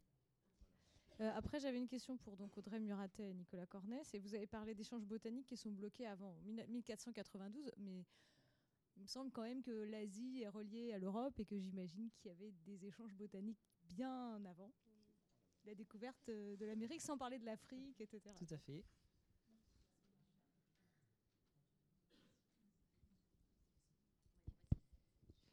Allô, Oui, non, en fait, ben, c'est la définition qui on trouve dans les, dans, dans, les ouvrages, tout simplement, et qui est discutable. Donc, euh, c'est pour ça qu'on a appuyé sur ce point précis, pour montrer que c'est pas si évident que ça, quoi, tout simplement. Mais j'ai pas de. Oui, en fait, c'est simplement un seuil pour définir à partir de quand euh, on estime qu'une espèce euh, a le droit de faire partie de la flore sauvage d'une région, enfin de la flore indigène. Enfin, moi, j'essaye de, bannir ce terme de, mon vocabulaire, mais c'est assez compliqué. Euh, mais c'est vrai que, oui, euh, par exemple, le, coquelicot, on peut aussi dire que c'est une espèce euh, naturalisée, exotique, puisqu'elle a été introduite, mais bien, enfin, avant, mais elle a été introduite avec, avec l'agriculture. Puis si on remonte encore avant, avant les périodes glaciaires, on avait des palmiers dans, dans, la région. Donc, en fait, fait, ce, terme est assez, complexe et euh, il vient se complexifier avec euh, ce que disait Nicolas, le, réchauffement climatique. On a des espèces qui s'installent, qui sont, installées plutôt naturellement. Et donc, euh, pourquoi les considérer exotiques et pas indigènes? Donc, c'est pour ça que ces termes, finalement, à un moment donné, enfin, peut-être on peut essayer de de les rendre moins importants. Enfin, c'est peut-être pas ça qui compte. C'est vraiment cet aspect spontané euh, qui peut, prédominer. Quoi. Et puis, alors, ma question du coup pour les aménageurs, c'était euh, pourquoi est-ce que la pépinière euh, est que transitoire et pourquoi vous gardez pas ce lot en pépinière? Parce que je pense qu'il y a un vrai marché derrière sur la région, qu'il y a des aménagements. Enfin, je pense qu'il y a quelque chose qui pourrait servir pour toute la région à long terme. Vous parlez d'emploi non délocalisable, mais si c'est une pépinière transitoire, l'emploi n'est pas durable. Voilà. Ouais, alors c'est vrai qu'on peut le, on peut le compléter. Enfin, vous avez, euh, vous avez un peu raison. Euh, c'est une réflexion euh, qu'on a. là, en fait, ce qu'on a, ce qu'on a identifié, c'est à peu près le secteur. D'ailleurs, sur une photo comme ça, on se dit ça pourrait même être plus grand, mais parce que on, a peu de temps, on parle pas de, de, tout, mais il y a aussi en fait tout, tout, le secteur là qui est globalement, ça c'est à peu près la première phase d'aménagement. donc à l'horizon 2025. Et donc vous voyez bien qu'il y a un secteur central qui dépasse largement l'hectare qu'on pourrait utiliser.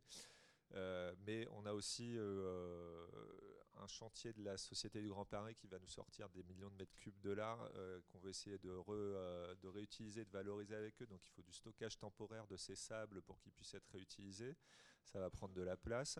On a peut-être euh, des parkings euh, de, temporaires aussi pour l'Expo universelle 2025 euh, avec des, parkings de rabattement qui nous seraient fichus ici, donc il faut qu'on compose avec cela. Donc ça fait beaucoup de choses.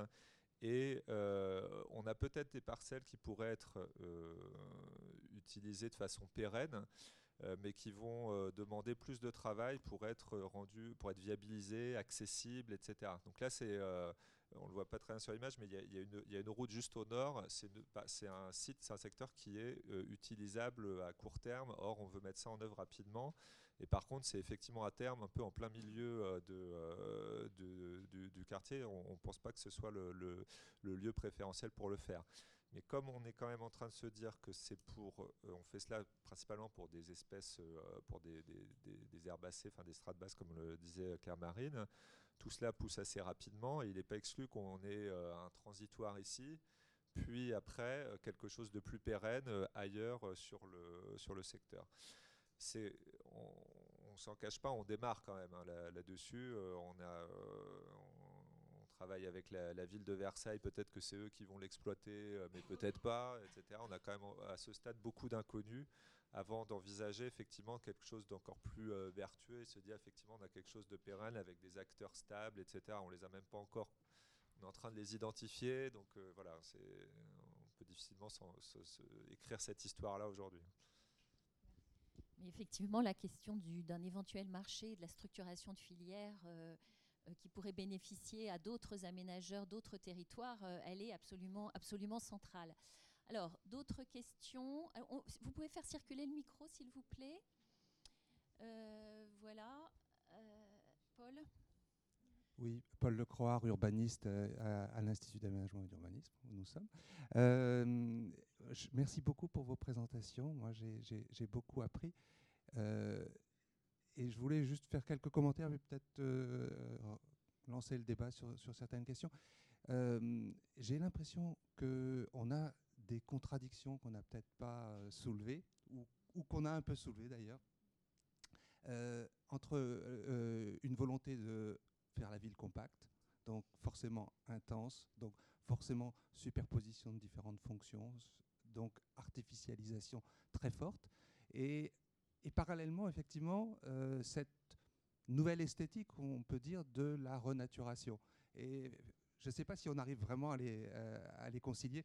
Et j'étais intéressé d'entendre de, Nathalie Blanc dire, parler de Paris-Rive Gauche, qui est sans doute un des, un, des, projets les plus artificiels qu'on puisse euh, imaginer, puisqu'on a construit sur les voies ferrées, et que effectivement, euh, dans ce qui reste, on va, on va avoir des mouvements citoyens qui vont se mobiliser pour, pour renaturer.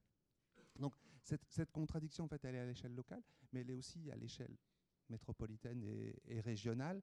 Et j'avais envie de euh, savoir si, à votre euh, avis, euh, on avançait dans les... Parce qu'on a l'impression qu'au niveau local, on a des tas d'expériences intéressantes, mais est-ce qu'au niveau métropolitain et régional, on arrive à mettre en place des trames vertes et bleues qui soient vraiment à l'échelle euh, de, nos besoins en termes euh, euh, écologiques et en termes de mitigation climatique, on va dire.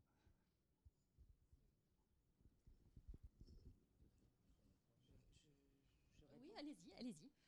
Donc on a l'expérience de Paris Culteur qui est, un programme de la ville de Paris qui pointe ces contradictions que vous, que désignez là et pour lequel on n'a pas de solution. C'est-à-dire qu'effectivement, pour répondre à ces enjeux de renaturation dans une ville dense, on fait des toits végétalisés, etc., avec l'idée que ces toits végétalisés ou ces fermes sur les toits des villes, etc., seront accessibles aux citoyens. Et en fait, on, sait bien que ce n'est pas vrai, qu'on n'a pas les capacités de le faire pour des enjeux de sécurité, de coûts, de tout ce que vous voulez. Donc on est en plein dans la contradiction euh, aujourd'hui, et ça, pas simplement à l'échelle urbaine, hein, parce que c'est vrai de la ville de Paris, mais à l'échelle l'échelle métropolitaine, voire internationale. Je n'ai pas besoin de vous dire qu'on est, moi, ce que j'appelle dans une schizophrénie croissante, où on sait très bien que avec ce rythme de développement, on va dans le mur et pourtant on continue. Donc on est quand même dans un espace en sociologie qu'on pourra analyser euh, comme schizophrénique au sens euh, véritable du terme. Après, sur la question plus précise des trames vertes et bleues, ça dépend des régions, euh, je dois dire. ce qu'on observe avec des collègues qui travaillent beaucoup sur... Parce qu'il faut dire que les trames vertes et bleues, c'était pas simplement de la végétalisation, c'était pour permettre la reproduction des espèces et pour permettre leur reproduction à la fois sur le plan si j'ose dire, des écosystèmes génétiques et spécifiques. C'est-à-dire qu'il fallait certains types d'espaces pour permettre au mieux la reproduction de cette biodiversité. C'était ça l'intention de départ. Hein. Or, ce qu'on observe aujourd'hui, c'est qu'on ne fait pas tellement attention à cette question de la reproduction des espèces. On, dessine ces trames vertes et bleues à partir du sol, c'est-à-dire de l'occupation du sol, en oubliant c'est-à-dire que ce n'était pas simplement destiné à être des couloirs verts euh, et bleus, c'était destiné à permettre la reproduction euh, de différents types d'espèces. Et on a oublié un petit peu euh, cette, finalité-là au profit d'utiliser ces trames vertes et bleues comme des aménagements destinés finalement aux citadins, au bien-être ou à des aménités ou à répondre à des enjeux. Donc au final, je dirais que là aussi, on est un peu dans une difficulté de pensée d'aménagement euh, quant à la nécessité de prendre en compte cette écologie euh, pour elle-même, si j'ose dire, hein, pour la préservation d'un certain nombre d'espèces vivantes et de processus naturels, d'épuration, de filtration, etc., et des besoins en termes d'aménité urbaine et de plus-value foncière, etc., etc. Donc, quand j'ai fini, m'ont dit ah, on ne peut pas finir comme ça. Juste pour appuyer sur euh, la schizophrénie qu'on observe euh, dans les espaces de, nature en ville, c'est peut-être une opinion personnelle, je ne sais pas s'il est partagé, mais il y a des projets d'agriculture urbaine qui s'implantent en sous-sol pour faire des cultures hydroponiques et cultiver des fraises éclairées par des LED. Euh, pour moi, on est vraiment à l'opposé de ce que devrait être l'agriculture urbaine. Elle est là pour recréer du lien avec le sol, du lien avec les habitants et surtout c'est cité par euh, Paris, des produits de qualité. Pour moi, c'est inconciliable. Donc euh, il y a des dérives euh, qui, sont à, prendre en compte. oui, mademoiselle. oui, Lise Bourdeau-Lepage, chercheur. J'avais une, je voulais rebondir sur, sur la remarque qui a été faite. Je, trouve, je la trouve particulièrement pertinente. Et comment densifier Et en fait, cette remarque m'a été faite par un étudiant aussi de l'école d'archi lors d'un cours sur nature en ville. Il me dit, tout simplement, mais madame, comment on peut densifier d'un côté et puis introduire la nature? On les met sur les toiles Voilà, il a évidemment entendu le cours. Et du coup, une réponse que je lui, ai faite, parce que ça m'a impacté, et puis je me, suis dit, bah, comment on peut lui, lui répondre en disant on n'a pas assez d'espace et on veut de la nature en ville? Euh, les toits, comme l'a souligné Nathalie Blanc, c'est quand même, euh, après, il faut pouvoir y aller, avoir un ascenseur, avoir accès, ça pose pas mal de problèmes sur les toits, pour les toits, par exemple, végétalisés ou les jardins suspendus, par exemple. Et du coup, il y a une remarque, et c'est un peu, je vous renvoie ma, réponse, et qui est une remarque et en même temps une interrogation, c'est qu'on est dans, est dans une société où y a, on a trois espaces, euh, trois espaces dans lesquels on vit. Euh, d'abord, euh, bah, les, les, transports, les lieux de transport, les, les magasins et autres. notre, notre habitation, donc notre résidence. Et le troisième, qu'on oublie toujours quand on parle de nature en ville la plupart du temps, bah, on travaille aussi, et c'est pratiquement 40% de notre temps. Donc on est bien dans des lieux euh, d'entreprises ou autres sur lesquelles on a peut-être un potentiel à penser euh, la localisation des activités, euh, bah, des activités économiques en se disant quel lien on fait avec, avec ces éléments naturels. Donc effectivement, c'est quelque chose que, je souhaite vous renvoyer. Du coup, comme on a des, des, acteurs ou des gens qui pensent l'aménagement, est-ce que finalement cette question, elle, elle émerge parce qu'elle n'est pas simplement du ressort des acteurs territoriaux, j'allais dire des aménageurs et des élus, elle n'est pas seulement euh, du fait des citoyens qui, euh, par leur accès dans leur maison, va pouvoir se mettre des plantes, avoir un balcon, jardiner, être dans un jardin partagé, mais elle est aussi peut-être celle du côté des entreprises. Et donc des, nouvelles normes pour qu'il y ait un accès à la nature, des nouvelles possibilités en fait de mettre des, éléments ou de penser autrement. Donc je vous le renvoie parce que je pense que à mon avis, c'est la prochaine question. C'est qu'est-ce qu'on fait au sein des entreprises? Est-ce qu'il y a une réglementation? Euh, Comment on s'y prend?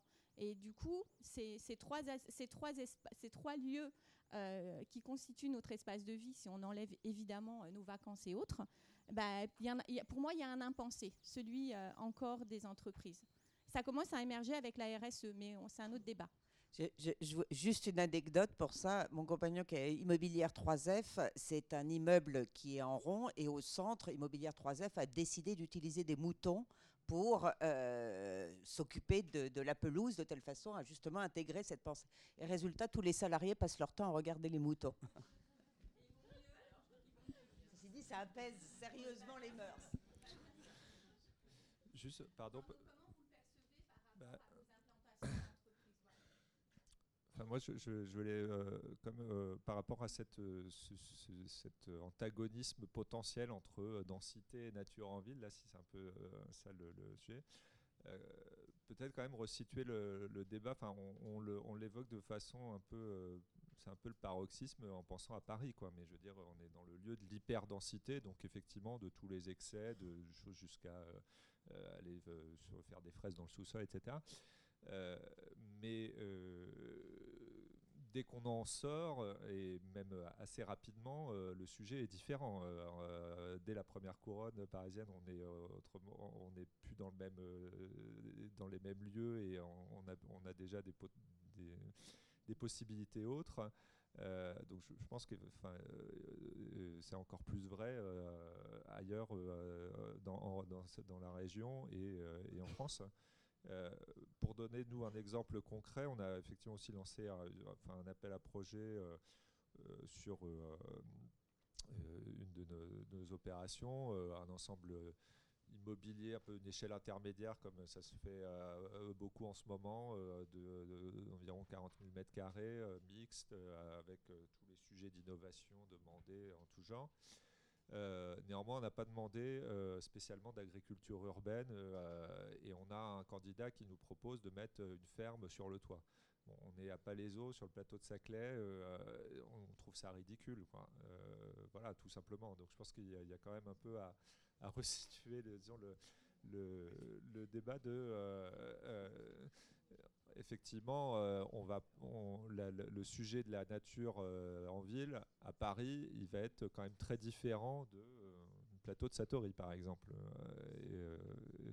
et, moi, personnellement, je pense qu'il se pose quand même moins à Paris, enfin pas de, pas, de la, pas de la même manière, en tout cas, qu'ailleurs. oui, Daniel, peut-être un point de vue régional? Bonjour Daniel Sautrel. Je, travaille à, la, direction d'enseignement supérieur, donc euh, sur les, services des projets immobiliers. Donc on a plusieurs euh, financements de projets sur le plateau de Saclay. Et donc je trouve que c'était intéressant de peut-être de vous rencontrer en tant qu'aménageur pour voir euh, quelles préconisations vous pouvez donner au niveau local sur des implantations de, bâtiments. Donc nous, on s'appuie sur, euh, la région s'appuie sur un guide d'aménagement construction durable pour financer en fait hein, les, bâtiments et pour justement essayer de prôner un certain nombre de, de, prise en compte de questions environnementales, dont la biodiversité qui fait toujours partie des sujets un, peu les plus compliqués, puisque aujourd'hui, dans les projets d'architecture, on voit bien que la question euh, de l'énergie est traitée. tout ce qui est un peu au pluvial, biodiversité, ça c'est un peu plus compliqué. Et donc, euh, bah voilà, donc je voulais savoir si vous, vous avez euh, euh, des préconisations particulières sur le plateau, dans la mesure où il y a quand même un grand nombre de projets qui vont sortir. Enfin voilà, donc ça c'était une, des questions. Et puis sinon, peut-être un, témoignage au niveau professionnel. J'ai pas mal travaillé à l'agence des espaces verts dans le passé, et donc je me souviens qu'à l'époque, je passais peut-être la moitié de mon temps à monter des projets et la moitié de mon temps allait à défendre d'autres en fait. Hein. C'est-à-dire quand on dit défendre, c'est parce qu'il y avait d'autres des projets de construction, des projets de privatisation d'espace, etc. donc je pense que ce serait peut-être aujourd'hui intéressant de se questionner pour se dire aussi quel est le, quel est le ratio, quoi. Est-ce le, comment le ratio euh, euh, bouge. Bah, le, ratio du temps passé à, créer quelque chose ou à être en, à devoir protéger des espaces créés. Et je pense que la mobilisation citoyenne, c'est quelque chose d'effectivement, euh, euh, par rapport à, cette dépense, de, par rapport à la nature en ville, c'est quelque chose d'assez essentiel.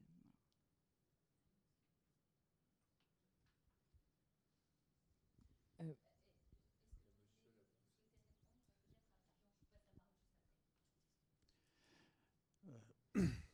C'est mon tour.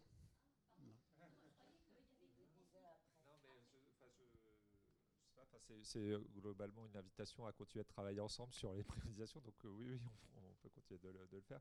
Euh, peut-être juste effectivement sur les sujets quand même eau, biodiversité. c'est vrai qu'on l'a pas, enfin sur Satoy, on l'a, on, a peut-être un peu raccourci le, raisonnement en allant tout de suite au sujet d'une pépinière sur site, etc.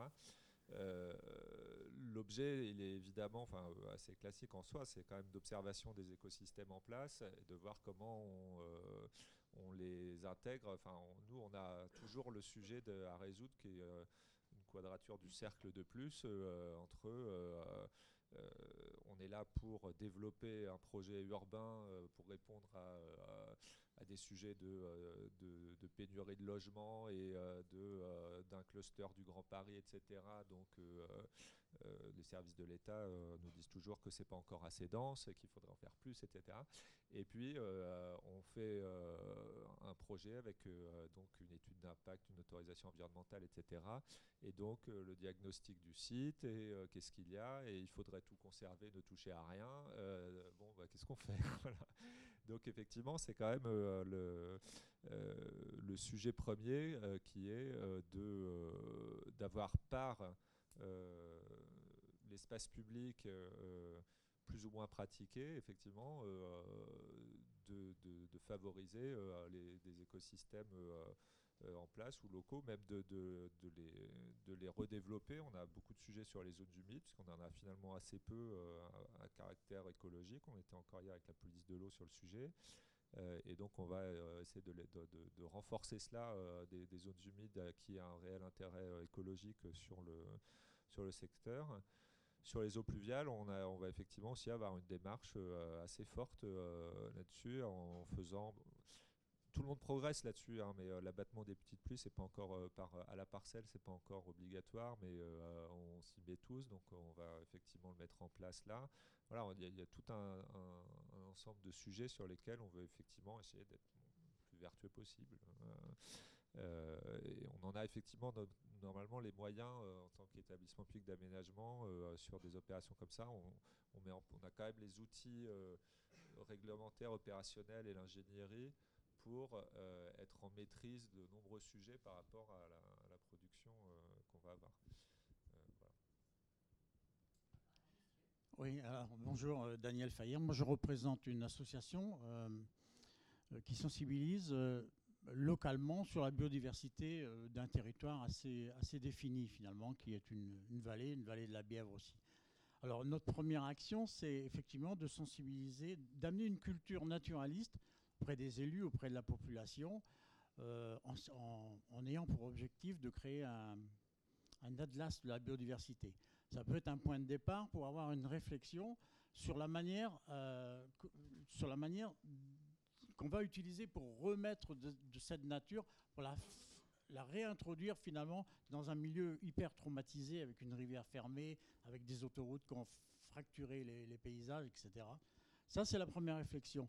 La deuxième, c'est euh, n'y a peut-être pas un modèle unique pour tout, l'île de France, par exemple, mais il va falloir cibler à chaque fois la manière dont on va revégétaliser, alors à ce moment-là on parle de végétaliser, ces endroits-là en fonction des espèces déjà présentes et de leurs besoins.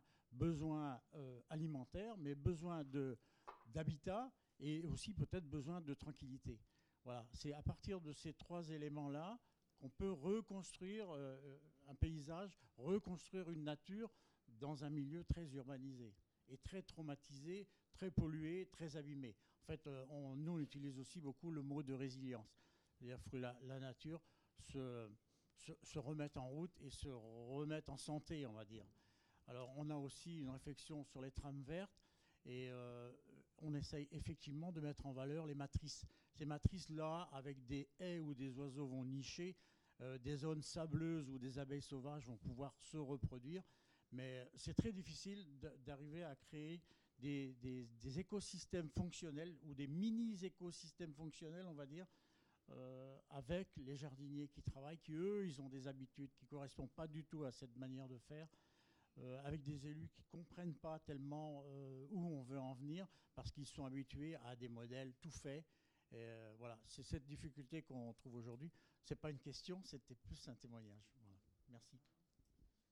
Tout à fait. Et, je, je, suis contente que vous souligniez l'aspect temporel. C'est-à-dire que tout ça, ça prend du temps et il faut prévoir le futur avec le changement climatique, avec ces espèces. Enfin bon, il y a toute une activité qui est quand même très complexe la question temporelle, effectivement, on se disait en préparant ce petit-déj, euh, les aménageurs ou les promoteurs, quand ils, commercialisent une opération, ils veulent le jardin euh, tout bien avec la pelouse, comme le disait Nicolas, qui a été déroulé la veille avec les grands arbres. Bon, c'est encore un paradoxe. Euh, alors, beaucoup de questions. Il est 10h15, il nous reste un quart d'heure. Alors, je vais donner la parole à madame qui la réclame depuis très longtemps. Et on va peut-être prendre plusieurs questions et on reviendra vers nos intervenants. Alors, bonjour. Si, ça marche. Euh, Cécile Matouk, je suis architecte et doctorante à Paris 1. J'aurais une question sur l'opération d'aménagement euh, donc euh, sur le plateau de Satori. vous avez parlé de préfiguration, en tout cas sur le plan économique, sur le développement de cette pépinière et comment elle pourrait après aider à développer cette filière économique. Je m'interroge sur quelle préfiguration aussi d'usage dans la, dans la mise en place de cette ZAC est-ce que cette pépinière, à un moment, va permettre de définir aussi les espaces verts, les espaces publics qui seront euh, sur cette trame ou absolument pas Ça n'a jamais fait partie du travail euh, Alors, euh, disons physiquement, a priori, le lieu où on fait la, pépinière, non, enfin, on, va voir peut-être que exactement dans le plan, il y a une allée ou deux qui vont qui, seront amenés à, à, perdurer, mais ça, ça reste, je dirais, assez anecdotique par rapport à ce qu'on peut y envisager par contre comme euh, préfiguration, c'est-à-dire euh, effectivement investir assez, euh, on, espère assez rapidement un certain nombre d'espaces en les, les, plantant, en commençant à leur, leur aménagement. de façon effectivement assez, enfin, vraiment en amont de, de l'aménagement de l'ensemble de, l'opération. Voilà, on est, euh, on est plutôt euh, sur, sur euh, cet objectif-là.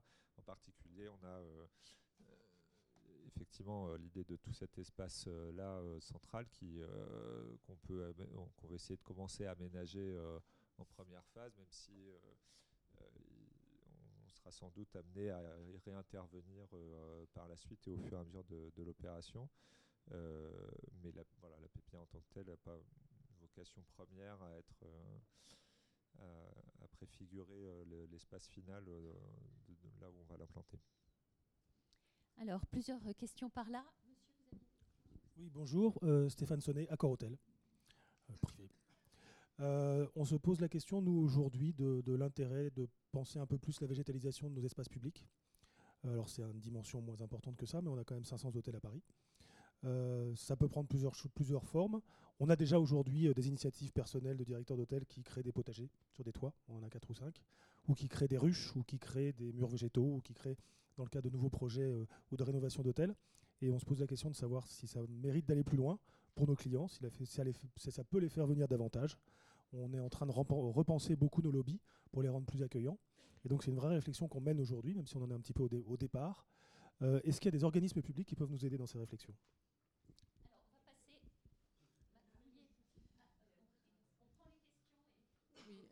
Euh, je suis Marion Perreblois, je suis urbaniste et aussi impliquée dans plusieurs associations locales sur la végétalisation.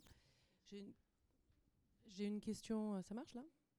Qui en fait, je, pense qu'on n'aura pas forcément le temps, mais j'étais euh, intéressée par les réflexions initiales de Madame Blanc sur la place de la faune, parce qu'il me semble que ça peut être une entrée vers une autre façon de mettre en lumière la fameuse opposition entre l'intensification et la renaturalisation. Il suffit de faire un tout petit peu de botanique ou d'entomologie pour se rendre compte qu'il y a beaucoup d'intensité aussi dans, dans, bah, cette place qu'est laissée à la nature, quand on n'aménage pas seulement uniquement pour l'espace humain comprise comme séparé du reste. Et donc, est-ce qu'il y a dans des projets euh, urbains ou d'aménagement euh, récents euh, des choses sur la, voilà, des aménagements aussi qui prendraient en place, qui prendraient en compte la faune? J'aurais voulu, il y a un deuxième micro. J'aurais voulu revenir sur la question de la végétation spontanée. Donc Pauline Frileux, enseignant-chercheur à l'école du paysage de Versailles, ethnoécologue. Euh, la question de la végétation spontanée, on en a un très bel exemple, euh, par exemple à Bois d'Arcy, où euh, suite au gros terrassement qui a eu lieu dans les années 90, finalement, après une, un peu une revue à la baisse de l'urbanisation de, la ZAC, de Bois d'Arcy, sur la Croix-Bonnet, on a eu en 2006, bon, grâce à l'investissement local d'un botaniste, Gérard Arnal, on a eu en 2006 donc une partie de l'espace qui aurait dû être urbanisé qui, est, qui est devenu qui a été identifié comme ZNIEF, inscrit comme ZNIEF. Donc, juste euh, zone naturelle d'intérêt écologique, faunistique et floristique. Et euh, donc, ça veut dire qu'il y avait donc des espèces intéressantes euh, en termes de biodiversité pour l'île de France qui ont été repérées, donc qui sont arrivées spontanément.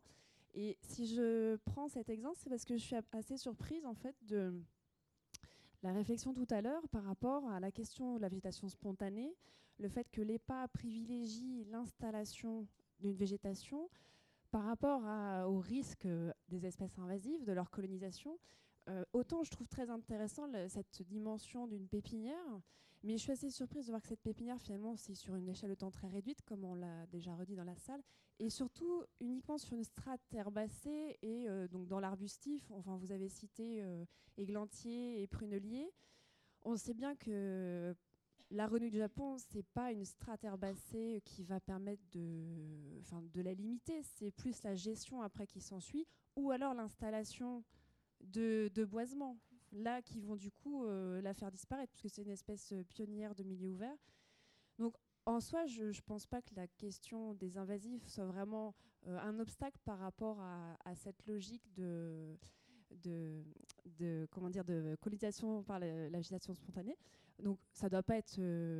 Je ne prends pas qu'une euh, colonisation par l'agitation spontanée, mais je pense que ça peut l'être, être intéressant dans certains cas, et notamment vu le, panel d'espèces euh, que, vous souhaitez privilégier.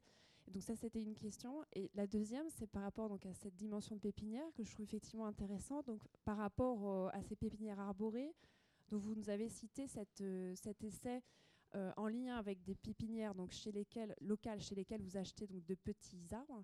Ma question était ensuite, quand vous les laissez se développer sur, euh, sur des espaces de l'EPA pour ensuite, si j'ai bien compris, les transférer sur des AC, est-ce que du coup, vous-même, vous développez des compétences de pépiniériste, puisqu'on sait bien que euh, multiplier, enfin élever des arbres, c'est aussi un savoir-faire en termes de, transplantation pour euh, le, le, développement ultérieur d'arbres de, grand développement.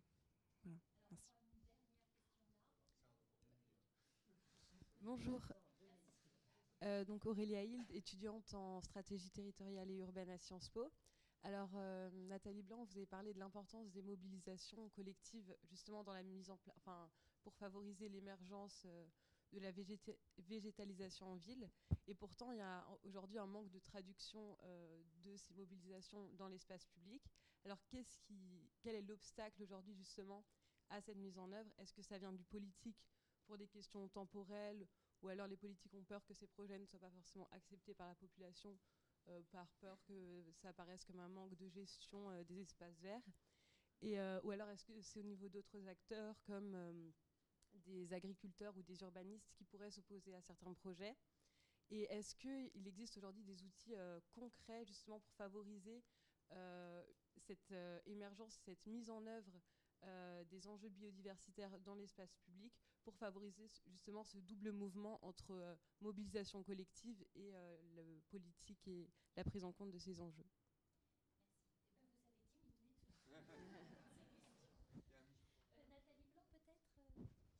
Alors, je retiens deux questions, c'est tout ce que ma mémoire me permet.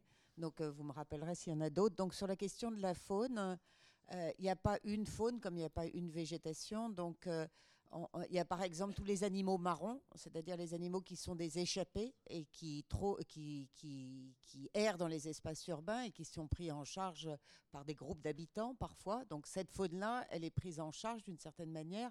Il y a eu une loi même en 99 hein, qui est passée sur la prise en charge de ces animaux marrons euh, par les associations. Après, il y a des animaux domestiqués, mais qui sont utilisés pour réinventer cette présence animale dans la ville. C'est pas seulement les moutons de, 3F, mais il y a des bergers là qui vont euh, sur, tout, le 93. On a travaillé avec des bergers qui travaillent dans les cités euh, et qui réinventent une proximité à cet animal domestique voilà, dans un rapport. Après, ce qu'on appelle les animaux dits euh, sauvages.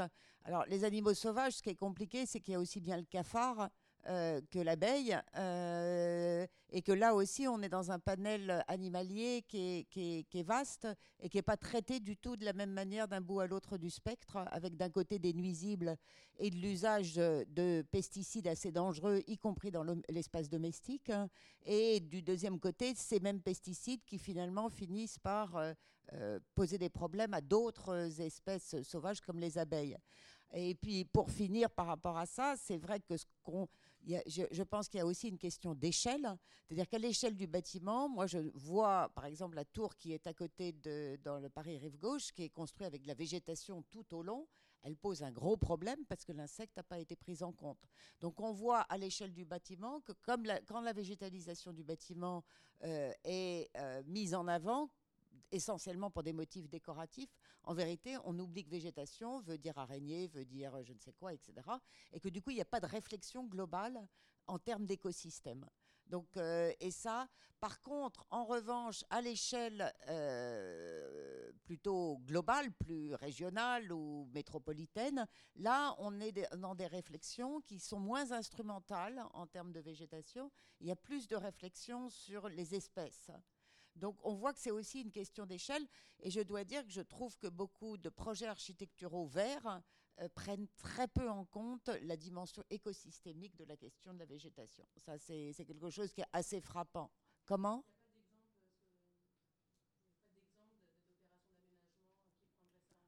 C'est-à-dire la, dimension globale, moi j'en ai pas, mais euh, à, l'échelle, je parle du bâtiment, hein, moi j'en ai pas.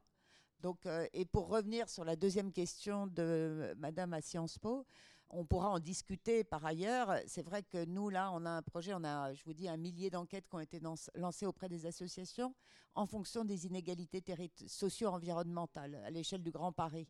Donc, euh, et ce qu'on voit, c'est que les réponses sont pas, encore une fois, une seule, euh, mais il y, y a, des réponses. Mais ce qui est les deux obstacles à l'intégration de la mobilisation associative, c'est un, euh, par exemple, quand dans des communes avec un fort passé ouvrier, je ne vais pas donner de nom de commune, mais on voit que l'environnement n'est pas au cœur, donc ces enjeux sont perçus comme triviaux. Donc ça, c'est une première chose. Et la, manière d'amener ces enjeux sur le dessus de la table, c'est de montrer que ça peut être une source d'économie pour des populations euh, modestes, euh, notamment par exemple euh, plantation, et dans des communes beaucoup plus riches, euh, avec des forts enjeux en termes de préservation d'espaces naturels, eh bien, euh, encore une fois, c'est perçu comme étant relativement marginal et pas au cœur. Ça, c'est le premier obstacle par rapport à la question environnementale. Le deuxième obstacle, et ça, je l'ai eu parce que j'ai fait de la formation. Euh, à, des, à, des, à, des, corps de fonctionnaires sur ces questions-là, c'est qu'on voit qu'ils réagissent en disant nous, c'est nous les élus euh, et on ne voit pas pourquoi les décisions seraient prises euh, avec, euh, dans des instances de démocratie participative. C'est nous les élus, c'est nous. Donc c'est ce qu'on appelle le système sociopolitique français et sa culture qui est très plutôt centralisatrice et pas très participative dans le fond. Oui, alors je voulais intervenir sur deux aspects, donc des questionnements que vous avez eu sur la vallée de la Bièvre des jardiniers qui n'étaient peut-être pas forcément euh, sensibilisés euh, sur certains aspects euh, concernant l'introduction d'espèces plutôt spontanées, et puis sur la sensibilisation des, mm, des, riverains, des citadins. et en fait, il y a une, première, réponse qui me vient assez rapidement, c'est les sciences participatives.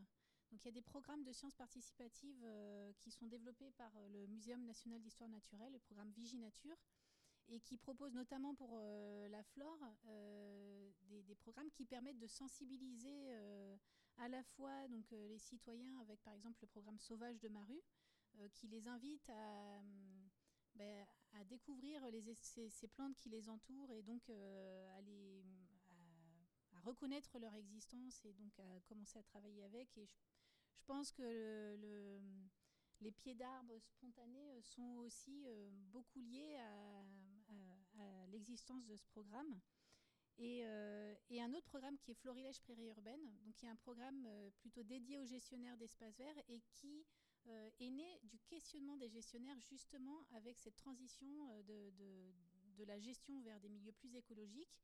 On leur demandait tout d'un coup de transformer leur gazon en des prairies euh, avec une gestion qui soit moins régulière, pardon, moins régulière et, sans vraiment savoir, enfin, avoir une idée bien claire de ce qu'est une prairie par rapport justement au gazon, une friche. Et donc de ce questionnement est né ce programme qui a vraiment pour but de les accompagner dans leur changement de pratique, d'évaluer l'effet de leur changement de pratique sur la diversité de leur prairie. Donc euh, c'est le programme Florilège Prairie Urbaine. Et c'est le pendant à un programme plus, euh, sur les, papillons, qui est le programme Papillon Gestionnaire.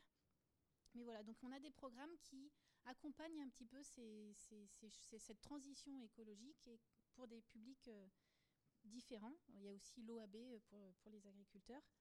Et alors, euh, concernant les questions sur euh, les,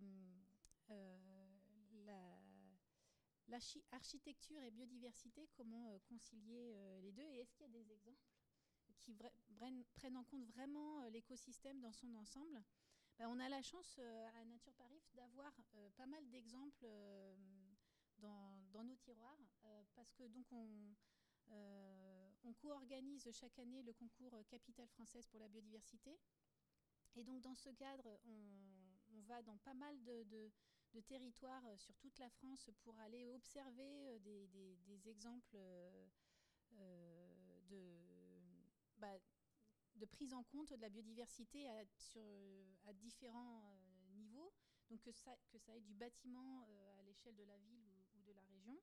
Et donc Concernant à l'échelle du bâtiment, on a, réalisé notamment un guide architecture et biodiversité où on, cite pas mal d'exemples. Et pour la région Île-de-France, euh, moi, il y a un exemple que je trouve euh, euh, assez incroyable, c'est l'école de, la biodiversité, l'école de la biodiversité de Boulogne-Billancourt, qui est une école primaire. Et le bâtiment a été conçu donc, par les architectes Chartier d'Alix, mais dès en amont avec écologues. Donc ils ont fait appel à, des bureaux d'études euh, avec euh, des, écologues dans le but de, concevoir un bâtiment euh, dont le but serait d'accueillir la biodiversité. Et donc ce bâtiment, c'est un phénomène parce que c'est du, béton brut qui se retrouve au milieu d'une ville vraiment, c'est que, que du verre complètement lisse. Mais en fait, avec des parois qui sont enfin, avec plein de creux plus ou moins, plus ou moins importants, des, euh, des aspérités pour, euh, pour faire des nichoirs pour les oiseaux, des mini-trous pour les abeilles, des nichoirs pour les, pour les chauves-souris, des cavités pour laisser la flore s'installer, un toit avec un substrat d'un mètre vingt. Donc on peut, où des arbres et des arbustes sont, sont installés. Et, l'idée, c'est vraiment, voilà, de, ce bâtiment, c'est d'accueillir euh, la flore et ce sur le long terme. C'est-à-dire qu'ils n'ont pas forcément tout de suite tout végétalisé pour que ce soit la moquette déroulée. Euh, c'est euh, l'idée, c'est d'accueillir sur le long terme, enfin de voilà, de laisser la, flore s'installer et enfin la flore et la faune. Et, donc les premiers résultats sont très positifs. Il y a, vraiment une diversité qui s'installe. Il y a également l'école à Rony-sous-Bois, donc, euh, qui a également euh, l'école des Boutours. Pardon C'est deux, deux, deux, voilà, deux bâtiments qui existent déjà. Euh, donc voilà, on a, on, a des exemples à, vous proposer. Et tout récemment, une rencontre qu'on a fait sur les sols, pareil, un exemple que je trouvais assez incroyable. Là, c'est vraiment l'idée, c'est on installe des bâtiments sur un, un écosystème qu'on veut préserver, sur un milieu qu'on souhaite préserver, bah, euh, bah, mettons-les sur pilotis. Et donc là, c'est Là, les, arbres ont été préservés, la, végétation euh, du sol a été préservée, donc le sol a été préservé et les bâtiments ont été installés, sur, des, sur des pilotis, des, habitations. Euh. Alors ça, c'est plus, je me rappelle plus, c'est dans le sud, euh, mais, mais on peut, je peux... Ouais, ça doit être ça, Pays Basque.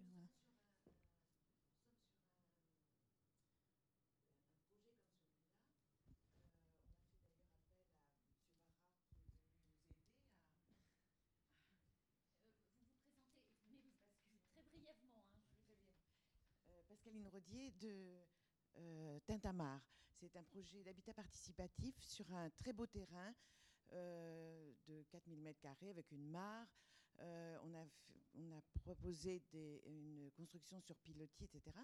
Ce qui, ce qui est très difficile ensuite, c'est financièrement comment préserver la mare, enfin, quel, quel, poids on a auprès de l'architecte, de, de, la ville pour justement que les, qu'on laisse euh, la, prairie plutôt que des beaux, euh, des beaux gazons déroulés.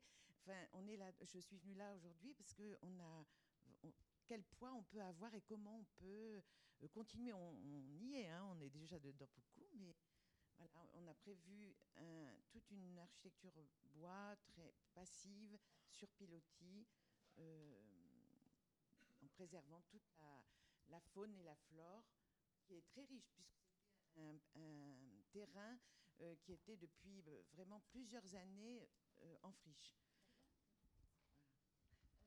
Mais comment garder Non, mais c'est la, la, question effectivement de la gestion ultérieure et des coûts de gestion ultérieure. Enfin, en, en tant qu'urbaniste, quand on entend bâtiment sur pilotis, ça nous évoque des, des, des, opérations intérieures pour lesquelles les bilans sont très mitigés. Donc c'est intéressant aussi de croiser les professions, peut-être pour pas refaire des erreurs qui ont été faites dans le passé. On va euh, clore, mais je peut-être je voudrais donner le Léa, enfin